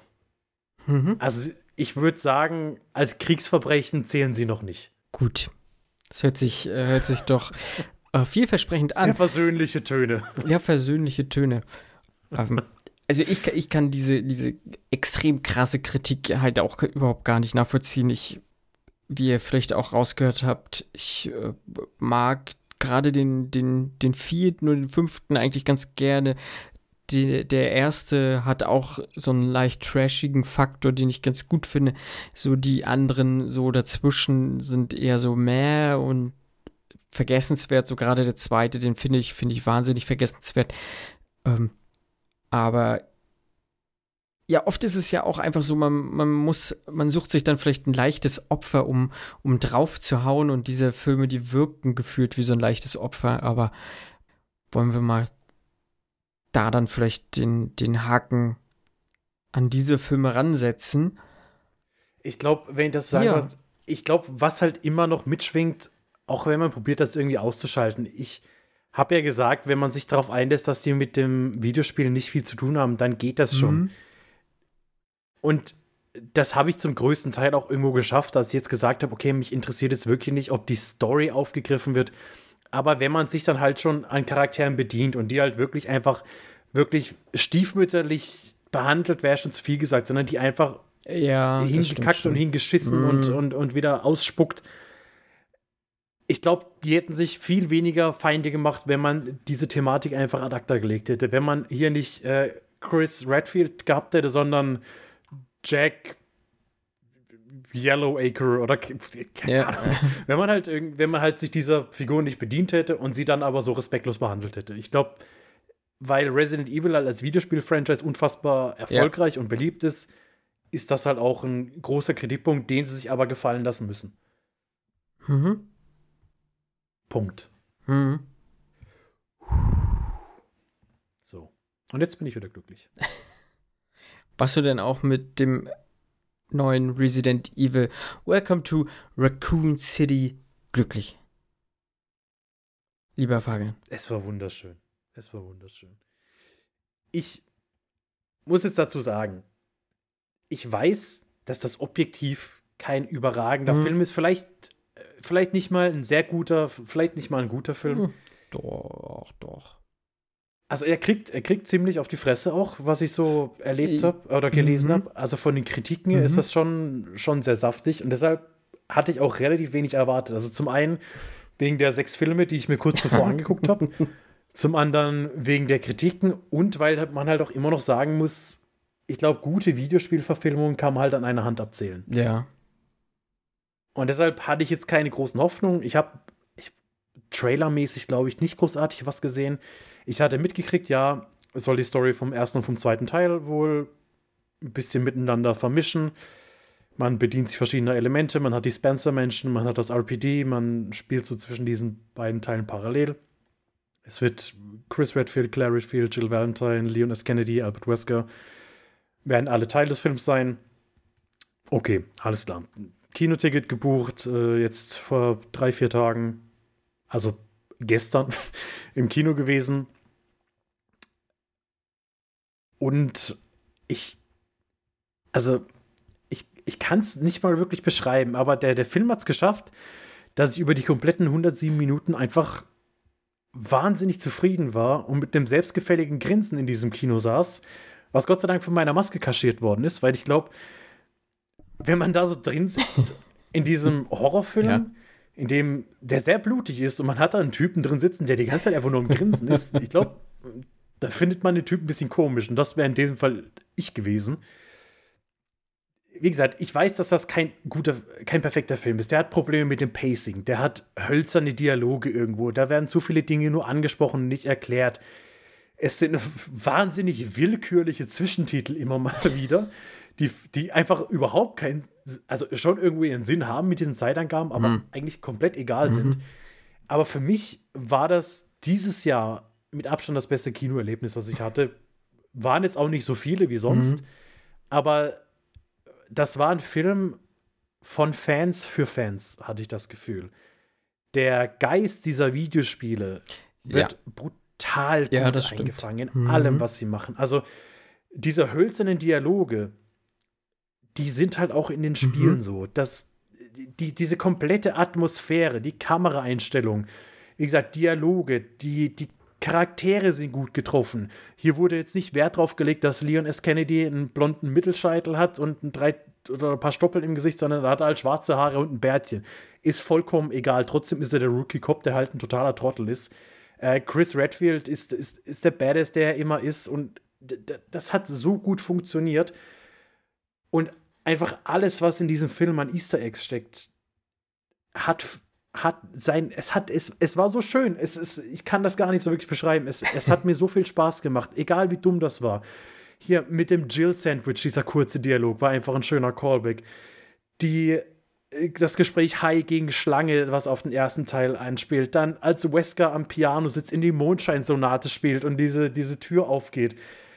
Die Shotgun-Shells, die halt Ja. die gleiche, die, die gleiche, ähm, ähm, na, wie sagt man, wie heißt denn das Wort? Aussehen. Die, das, die, die, die, die, wie sagt man das denn? Die gleiche Grafik, aber das macht keinen Sinn, weil das, waren ja, das war ja ein Film. Ich sage jetzt einfach, Mhm. diese, die die gleiche Grafik wie den Videospielen hat. Und so viele Einstellungen und auch dieses Waisenhaus und diese Orte an sich, die halt wirklich eins zu eins vom Videospiel auf die große Leinwand gebracht wurden. Also in dem Moment, als sie in diese Spencer-Menschen gehen und du hast einfach diesen, diesen Eingang Ja. von diesem Haus, das man schon so oft gesehen hat, auch wie, wie man diese Top-Down-Perspektive hat, als die vier in das Ja. Haus rennen, was halt wirklich eins zu eins aus dem Videospiel ist.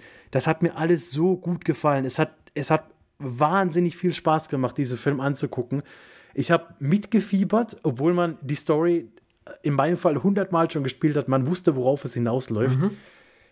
Natürlich muss man sagen, dass hier relativ viel gekürzt oder verändert worden ist. Ja, aber das ist halt, das musst du halt machen, wenn du Videospiele verfilmst. Ja.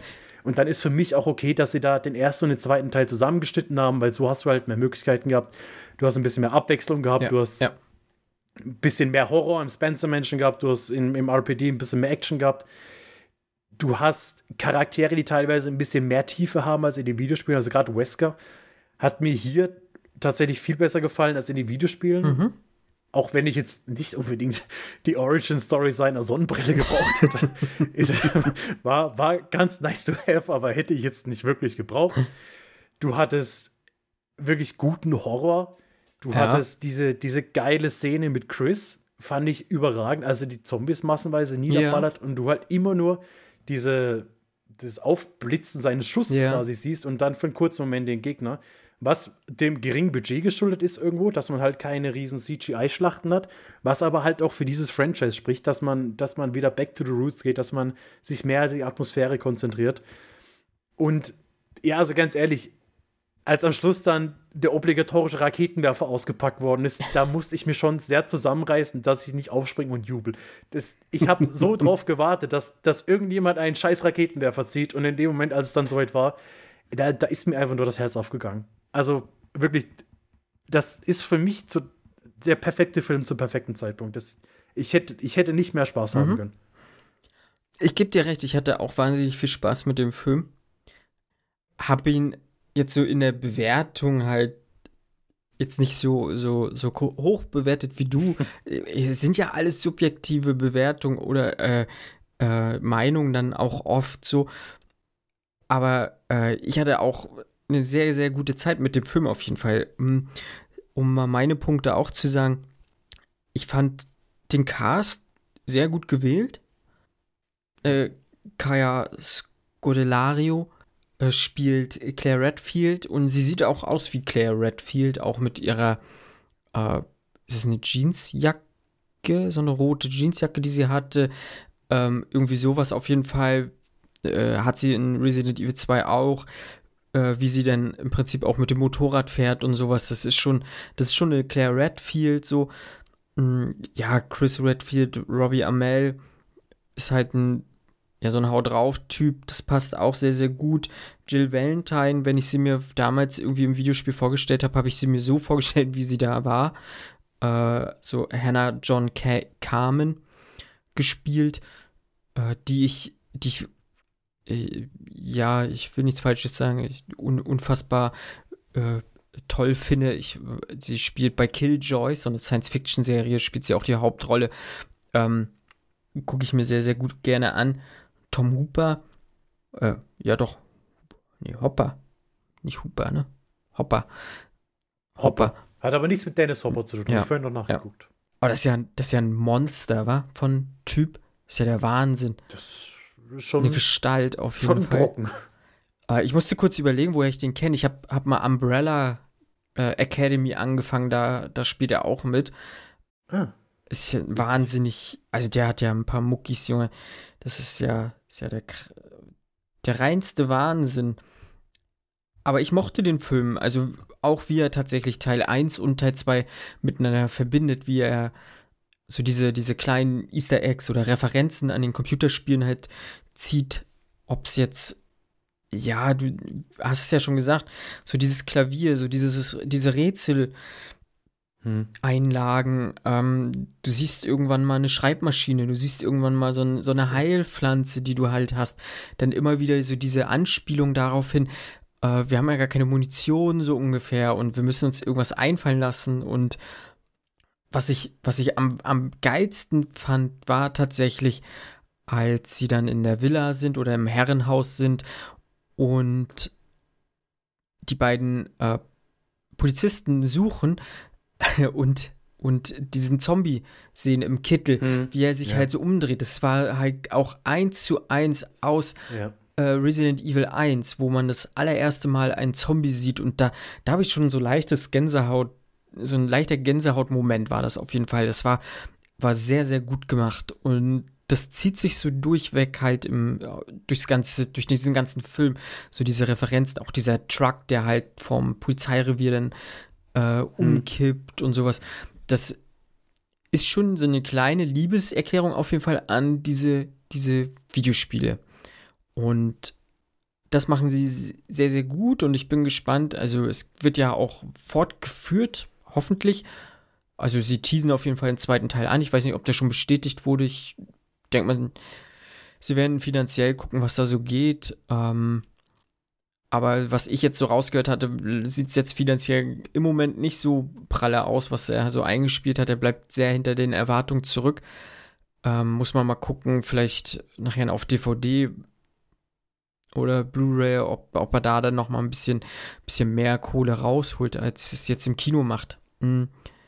Aber ich habe halt so, weiß ich nicht, ein paar Kritikpunkte so generell halt, ne? Ich, das ist halt halt schwer, zwei Videospiele irgendwie zu verfilmen, wo du 20, 25 Stunden spielst, um Hm. gewisse Stränge zu erzählen und sowas. Ähm, oder auch Motive klar zu machen, Hintergründe und so weiter und so fort. Da musst du hier halt Abstriche machen, das ist dann halt leider so. Aber und auch das CGI, ja, also ich, wie gesagt, ich mag diese, mag diese, diese opulenten Mutationen nicht. Und äh, der Endboss hier hat ja, ja, ja, weiß nicht, 30 Augen und äh, ja. Aber den gibt's ja auch in einem Videospiel, meine ich, irgendwie so halb, ne? Ja, ja, also, also der basiert halt wirklich auch. Ja. Also, also äh, Birkin ist ja auch im, im ersten Teil der Tyrant und Ja. Ja, das, das musst du dann halt machen. Also, wenn du es wirklich so konsequent wie dieser Film durchziehst, dass du halt dann dich so stark daran orientierst, dann muss, dann muss er so Okay. aussehen, wie er aussieht. Weil genau diese Mutation gibt es dann halt auch. Also, es sah ein bisschen komisch aus, ich gebe dir recht. Also, gerade seine komischen, leuchtenden roten Augen. Ja, ach so. Die, also, die, das fand ich, Äh. das war eine sehr komische Wahl, weil die gibt es meiner Meinung nach nicht im Spiel. Aber so gerade diese ersten beiden Mutationsstufen, wo ihm dann halt am rechten, an der rechten Schulter das große Auge wächst und hier noch ein Auge, das, das ist eins zu eins aus dem Spiel. Und das, das haben sie dann so übernehmen müssen. Ähm, ich gebe dir da so ein bisschen recht, dass ich sage, natürlich ist es schwierig, diese Handlung irgendwie runterzubrechen, weil gerade alles, was Birkin so betrifft, er ist, äh, wenn überhaupt, ein Nebencharakter, nicht mal so wirklich. Also er hat zu Beginn des Films eine Szene Ja. und dann zwischendrin ein, zwei Flashbacks und am Ende des Films. Da wird halt so gut wie gar nichts erklärt. Ich glaube, Lisa Trevor wird überhaupt nicht erklärt, was ihr Hintergrund ist, was auch eigentlich so eine unfassbar traurige Geschichte ist. Also sie ist auch erst seit dem Remake vom ersten Teil überhaupt Teil des Franchise. Also im, im Originalspiel gab es sie nicht. Und da wird sie quasi eingeführt. Ähm, der Vater war für die Architektur dieser Spencer Mansion verantwortlich und für diese ganzen Geheimgänge und Höhlen, die da gebaut worden sind, eben für Spencer, dem Gründer von Umbrella. Der ist dann irgendwann paranoid geworden und hatte Angst, dass Trevor ihn verrät und hat dann ihn umbringen lassen. Und hat äh, die Mutter von Lisa Trevor und Lisa Trevor eben verschiedenen Experimenten unterzogen und hat dann die beiden voneinander getrennt. Die Mutter dann irgendwann auch umgebracht und hat äh, für Lisa Trevor, die dann halt zu dem Zeitpunkt schon wahnsinnig verstört war und an ihr rumexperimentiert worden ist, der haben sie eine Ersatzmutter quasi gebracht und gesagt, hier guck mal, das ist deine Mutter. Und das kommt dann halt auch überhaupt nicht so raus, warum sie überhaupt so aussieht, wie sie aussieht, weil das, was sie trägt, diese Maske, ist quasi das Gesicht ihrer Leihmutter, weil der hat sie dann das Gesicht quasi abgeschnitten oder abgerissen, weil sie der Meinung war, dass das das Gesicht ihrer echten Mutter sei, dass sie ihrer echten Mutter geklaut haben. Und das ist so ein ganz trauriger, tragischer Charakter. Und das, die, sie hat auch so eine Mutation, also am, am, am Rücken ist halt dieses auch wieder so ein großes Auge, was halt auch wieder vom, vom T-Virus stammt. Und diese Maske, die sie trägt, ist quasi, hat sie sich selbst zusammengenäht mhm. aus den Gesichtern ihrer Opfer. Und ist auch eine, ja, eine ganz tragische Geschichte, auch wenn man sie töten muss im, im Remake dann. Man will das eigentlich gar nicht, weil es so ein ekelhafter, armer Mensch ist. ja, gut, aber dann tötet man sie halt. Und im, im Film kommt das halt so überhaupt nicht raus. Da ist sie halt einfach, ja, das ist halt so ein Mensch mit gefesselten ja, Händen, ja. einem Buckel und einer komischen Maske. Und die hilft. Ja. Aber gut, ja, irgend, theoretisch, das ist wahrscheinlich auch ein bisschen unfair, dass ich jetzt sage, ja, hier äh, gebe ich dem Film irgendwie so ein bisschen äh, Welpenschutz und sage, ja, das kann ja noch in späteren Teilen erklärt werden. Bei anderen Filmen kreide ich dann an, dass die Kontinuität irgendwie nicht passt. Man muss einfach abwarten, ob hoffentlich noch was kommt. Ist, glaube ich, wird relativ schwierig, da ja, mit Fortsetzungen zu machen, die dann halt auch wieder so treu an den Videospielen sind, weil irgendwo werden die Videospiele halt auch einfach zu komplex und zu wirr und zu willkürlich. Ich bin hm. gespannt, was da die Zukunft hm. bringen wird. Ja, auf jeden Fall. Ich bin auch, auch wahnsinnig gespannt.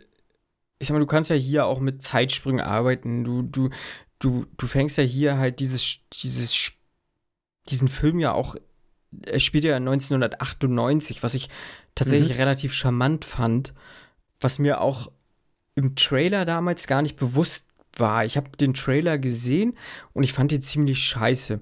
Äh, auch gerade wegen dem, dem Song damals im Trailer. Ähm, das war halt auch einer von diesen, diesen End-90er Top-Hits, der hier auch jetzt im Film auch wiederverwendet wurde, so. Ähm, aber es hat halt nicht, nicht gepasst. Und dann haben schon viele so damals beim Trailer gesagt, und ihr habt alle so Paul W. Anderson ähm, gehasst, guckt euch mal den Scheiß hier so ungefähr an. Ähm, ihr wünscht euch lieber, ihr wünscht euch den Paul zurück. Aber es hat jetzt so, macht es halt tatsächlich Sinn, warum man auch diesen Song genommen hat. Und ähm, ich finde auch diese, diese 90s-Hits, die haben sich, die haben sich da gut eingefügt. So, ich fand, fand die Musikauswahl sehr, sehr gut. Sie hatten jetzt irgendwie drei oder vier lizenzierte Titel mit drin gehabt. Mochte ich persönlich. Äh, ja, mich hat es ein bisschen Ach so, okay. Also, äh, also gerade dann, als hier der Polizeichief äh, rumfährt und dann Journey hört, das fand ich irgendwie komisch. Also, was ich cool fand, war der Pager und dieser, dieser, dieser Pal-Dingsy, den Westgard, ja. ich weiß gar nicht, wie man das nennt. Und äh, der, ja, okay, dass dann hier der Hubschrauber-Pilot äh, Snake auf dem Nokia 3310 spielt. Das war auch cool fand ich wirklich noch ganz charmant. Oder auch wie, wie irgendwann mal Claire von irgendwelchen Chatrooms äh, erzählt und mhm. Chrissy fragt, was eigentlich ein Chatroom sei. Aber die Musik, mh, mm, ja, weiß ich nicht. Die, die, die hat irgendwie nicht so ganz gepasst. Mhm, okay. Für mich.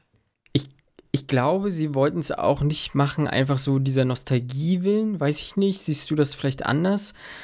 Äh, ich ich weiß nicht, ich glaube, sie wollten es machen, weil der erste Teil halt auch zeitlich so vielleicht eingeordnet war. Ja, das auf jeden Fall. Ja, gut, na klar, du willst halt die, willst halt die, die Leute abholen, so mit dieser Nostalgie. Das glaube ich schon. Vielleicht war es doch bewusst gewählt, aber ich habe hab da jetzt nicht so ein krasses Problem mit wie jetzt andere Filme, die das jetzt versuchen halt, ne? Mhm. Die da nochmal deutlich, deutlicher mit hausieren gehen, so guck mal, wie, wie, äh, was wir hier alles haben und das ballern wir euch alles so in die Fresse, weil das hat es jetzt nicht gemacht. Das war so, ähm, halt, wie gesagt, so diese drei, vier Lieder. Snake ja. spielen, ähm, das war wahrscheinlich so die, die krasseste Referenz, die man so an diese, diese Enden 90er Zeit hatte. Ähm, ich hatte auch dieses Handy von Nokia. Ähm, fand ich ganz gut was sich so, diese, diesen, doch ein Licker ist das, ne? Der war im Waisenhaus, dieser mhm. mit dem Gehirn aus dem Kopf äh, platzend. Ja. Er sah schon ganz geil aus. War für mich ein bisschen zu kurz drin. Ich hätte ein bisschen mehr äh, Action gesehen, aber ich fand das schon interessant, wie, wie krass stark halt diese Lisa Trevor einfach ist. Damit hätte ich Mhm. ehrlich, ehrlich gesagt überhaupt nicht gerechnet, ähm, dass die den da so kalt macht. Ähm, ja, ja, du hast halt, ne, auch der Hund mit dem LKW-Fahrer, du hast halt diesen, diesen, äh, wie sagt man, diesen ikonischen Hund, der, der Mhm. halt dann auch durch, durch diese Fensterscheibe springt. Zwar durch eine Autofensterscheibe und nicht durchs Herrenhaus oder so, aber so generell und der macht schon vieles richtig. Ähm, ich fand den auch sehr, sehr sehenswert und ich werde mir den definitiv auch irgendwie noch mal holen, ob es jetzt als, als Blu-ray ist oder so, muss ich mal gucken, aber ich finde den, der hat auch einen gewissen Wiederschauwert für mich und vielleicht kommt der dann auch noch mal ein bisschen besser bei mir an, wenn ich sage, ich will jetzt noch mal die Videospiele nachholen, weil die liegen bei mir halt auch noch mal weiter weg einfach und ähm, wie gesagt, ich habe sowieso Lust, die irgendwie mal zu spielen jetzt wieder. Also auf jeden Fall Teil 1 habe ich auch auf meiner Playstation runtergeladen. Ich komme einfach nur nicht dazu. Und Teil 2 werde ich mir mal auf jeden Fall auch kaufen und Teil 3. Und ich denke mal, dann äh, macht der definitiv viel, viel, viel, viel mehr Spaß. Ja, also da bin ich auch stark der Meinung. Ich glaube halt auch wirklich, wenn du mit den Videospielen nicht viel zu tun hast oder vielleicht komplett neu mit dem Franchise bist, dann stört es dich vielleicht nicht, weil vieles äh, geschieht nicht im Vordergrund. Also es sind oftmals einfach nur so Lines, Ja. die so ein bisschen eingeworfen werden. Die sind nice to have, wenn du dich mit den Videospielen auskennst. Oder halt auch so diese komplette Inneneinrichtung von dem Spencer-Menschen Mhm. oder diese Statuen, die im RPD rumstehen. genau. Da fragt man sich dann vielleicht, wenn man mit diesem Film, äh, wenn man mit den Videospielen nichts zu tun hat, okay, warum steht hier jetzt irgendwie so eine riesige Marmorstatue im, im Polizeipräsidium? Aber wenn du, wenn du dann halt diese ganzen Erinnerungen bekommst, ja, also gerade den ersten Teil und den zweiten Teil habe ich halt so oft gespielt, das kommt natürlich bei mir viel anders an. Und das, ich weiß, das ist was, was ich oftmals kritisiere, dass ich sage, okay, so diese blinde Nostalgie Mhm. und dieses, ah, kennst du noch das, kennst du noch das. Ey, aber bei mir hat es in dem Moment einfach unfassbar gut funktioniert. Und Aber ich verstehe das. Und die Frage ist ja natürlich, ähm,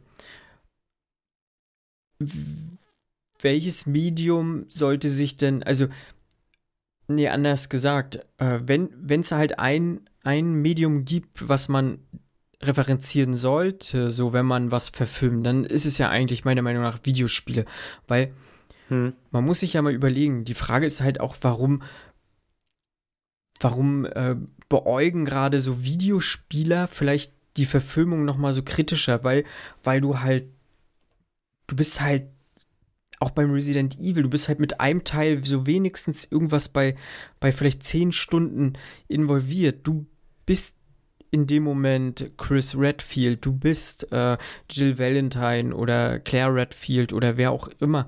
Ähm, also du handelst für diese Person und äh, du bestreitest diesen Weg, du bist äh, in, in dem Sinne der Held oder die Heldin, wenn du dieses Spiel durchgespielt hast.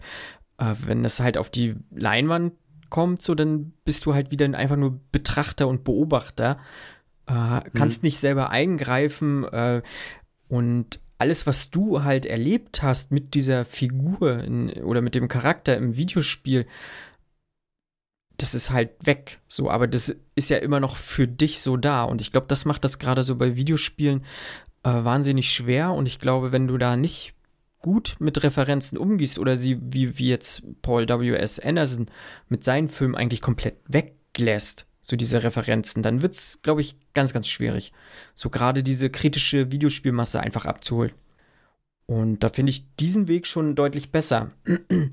ne, äh, so wie bei, so wie jetzt bei Stranger Things zum Beispiel, die das ja so gefühlt neu eingeführt haben damals, so dieses, dieses on the Mhm. nose, so, so richtig krass. Guck mal, was wir alles machen können hier mit, mit äh, Referenzen.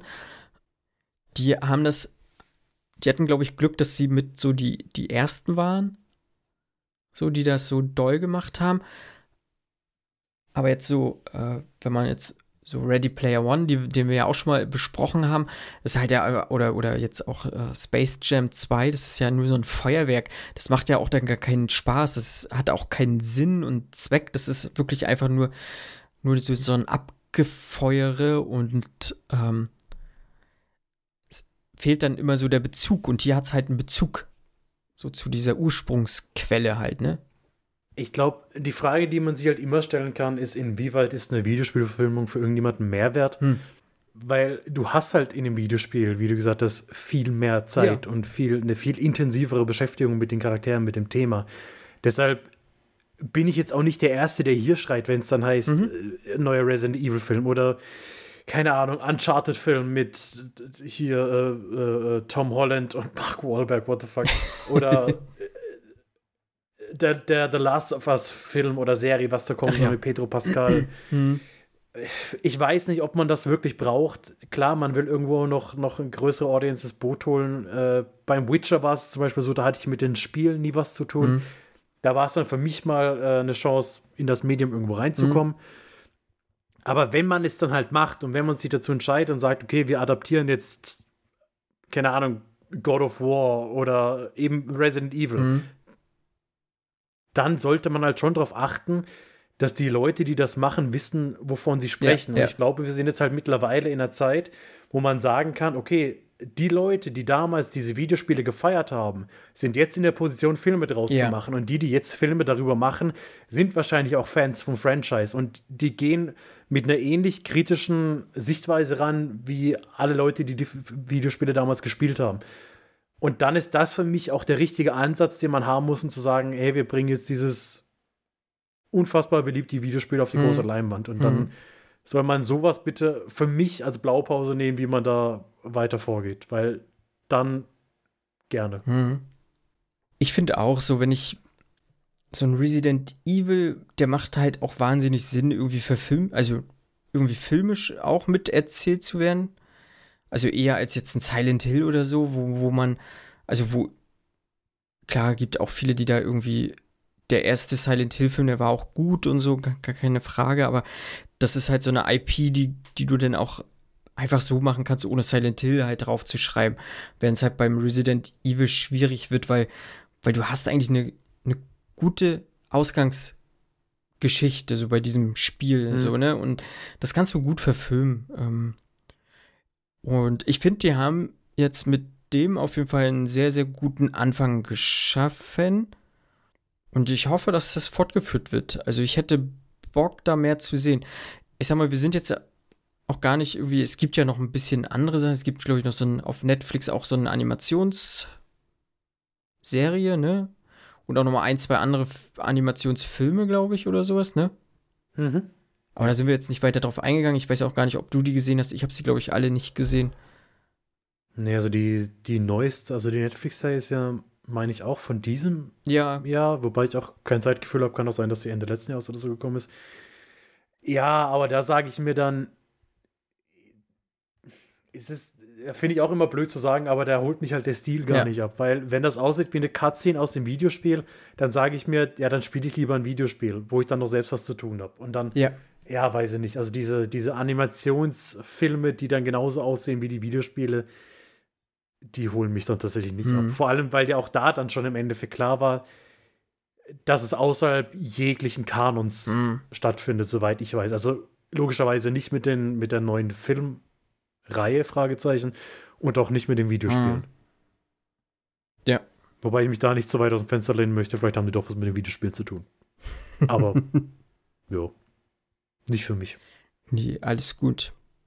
Ja, Resident Evil. Welcome to Raccoon City. Hast du noch was äh, zu, zu dem Film zu sagen, lieber Fabian?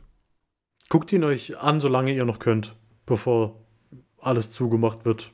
Unterstützt diesen Film ein bisschen im Kino. Und mh, habt euch lieb. Ja. Ja, ich kann auch nur sagen, guckt diesen Film, der hat, der macht Spaß. Der macht auch, der macht auch so Spaß. Ähm, der hat ein paar gute Action-Einlagen und alles. Äh, Das kann man sich sehr, sehr gut angucken. Ist wirklich sehr kurzweilige Unterhaltung und äh, das passt ganz, ganz gut. Vielleicht sogar in diese Zeit. Ja. Ja. Liebe Hörerinnen und Hörer, ich möchte nur noch mal kurz auf unseren Social Media Auftritt hinweisen. Ihr dürft uns dort gerne folgen. Wir sind da äh, sehr offen für Abonnements, auch auf allen gängigen Podcast-Plattformen. Gerne mal ein Abo dalassen, ein Like, ein Follow, wie auch immer das alles heißen mag. Social Media sind wir halt unter Fernsehsessel Podcast zu finden. Einfach in die Suche eingeben, das passt. Dann findet ihr uns schon. Der Fabian ist unter dem Namen Ferb Derb auf den meisten Plattformen. Ob mit oder unter, ohne Unterstrich. Äh, probiert euch aus, aber den Fabian findet ihr, wenn nicht, klickt ihr gerne auch einfach mal in den Show Notes. Ich bin der äh, Campingbeutel auf allen Plattformen. Steht auch verlinkt in den Show Notes. Kit und Lennart sind heute nicht dabei gewesen. Äh, findet ihr aber auch in den Show Notes ähm, und auch auf Twitter, Instagram und Letterbox. Da sind wir eigentlich alle irgendwie fleißig unterwegs und ähm, es würde uns freuen, wenn ihr uns dort auch noch mit unterstützen könntet. Ja. Und schickt uns eure Spotify Wrapped Dinger. Heißt das, heißt das Wrapped? Wrapped. Ich habe kein Spotify. ja, ich, ich, Spotify Wrapped. Weiß ich nicht. Genau. Also nur wenn wir drin vorkommen. Also auch wenn wir nicht drin Schickt sie vorkommen, uns einfach. könnt ihr es uns auch gerne auch schicken, weil es mich interessiert. weil da gefühlt immer nur Musik dabei ist von Menschen, die ich noch nie gehört habe. Mhm. Aber hey, dann lernt man neue Sachen kennen. Also schickt uns alle eure Ra Spotify Wrapped 2021. Ja. Ja. Und verlinkt uns dann, dann äh, teilen wir die Sachen auch ganz gerne. Äh, denn ich sag mal so, wenn ihr, wenn wir als Podcast da irgendwie in euren Top 5 Top Podcasts mit drin seid und vielleicht äh, auch neben ein, zwei großen Podcasts, so, das äh, wäre schon, schon eine, eine sehr, sehr große Ehre für uns und äh, da würden wir uns sehr, sehr freuen, wenn wir da irgendwie Teil ähm, von euch sind. Ja, cool, cool, cool. Und Menschen, die uns in den Spotify Rap Charts haben, haben auch erwiesenermaßen mehr Sex. Also vielleicht auch so nochmal ein kleiner Anreiz für euch. Also nicht mit uns, aber mit anderen Leuten. Ah, ich war. Nein. Nein, nicht mit uns. Vielleicht irgendwann mal auf Live-Show. Aber äh, eigentlich nicht mit uns, nein. Okay, es, wir driften zu weit ab. Wir wollten Tschüss sagen, liebe Hörerinnen und Hörer. Ähm, vielen Dank, dass ihr uns äh, gelauscht habt. Alles weitere findet ihr dann in der nächsten Folge auch. Da gehen wir auch immer noch mal drauf ein. Oder hört einfach alte Folgen. Es wird nicht langweilig mit uns. Hört uns auch doppelt noch mal zu und dreifach. Alles gut. Ähm, ihr, wir, wir, wir sind da ganz, ganz äh, fleißig und offen für ganz viel Liebe von euch und lasst uns das auch mal gerne zukommen und ihr kriegt sie dann auch in geeigneter Art und Weise zurück. Fabian, es hat mir sehr viel Spaß gemacht. Ich freue mich, dass du mit mir die Resident Evil Filme angeschaut hast, ähm, dass, du, dass du dir das angetan hast. Ich hatte, glaube ich, war mehr Spaß als du damit, aber Och, es war, war ein Erlebnis mal wieder. Das auf jeden Fall. Alles klar. Ich sage Tschüss und bis zum nächsten Mal. Resident Evil. 25 years, I'm a lot feel still. Wir müssen das verhindern. Wollen wir? Into a crisis,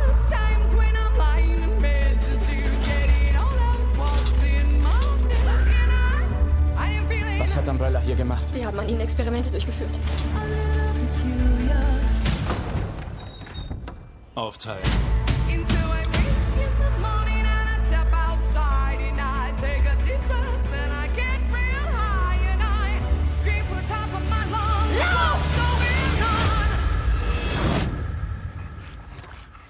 Was zum...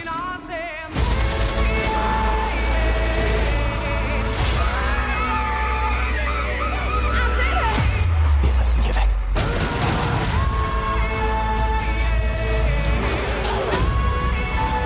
Wir werden Umbrella zerstören.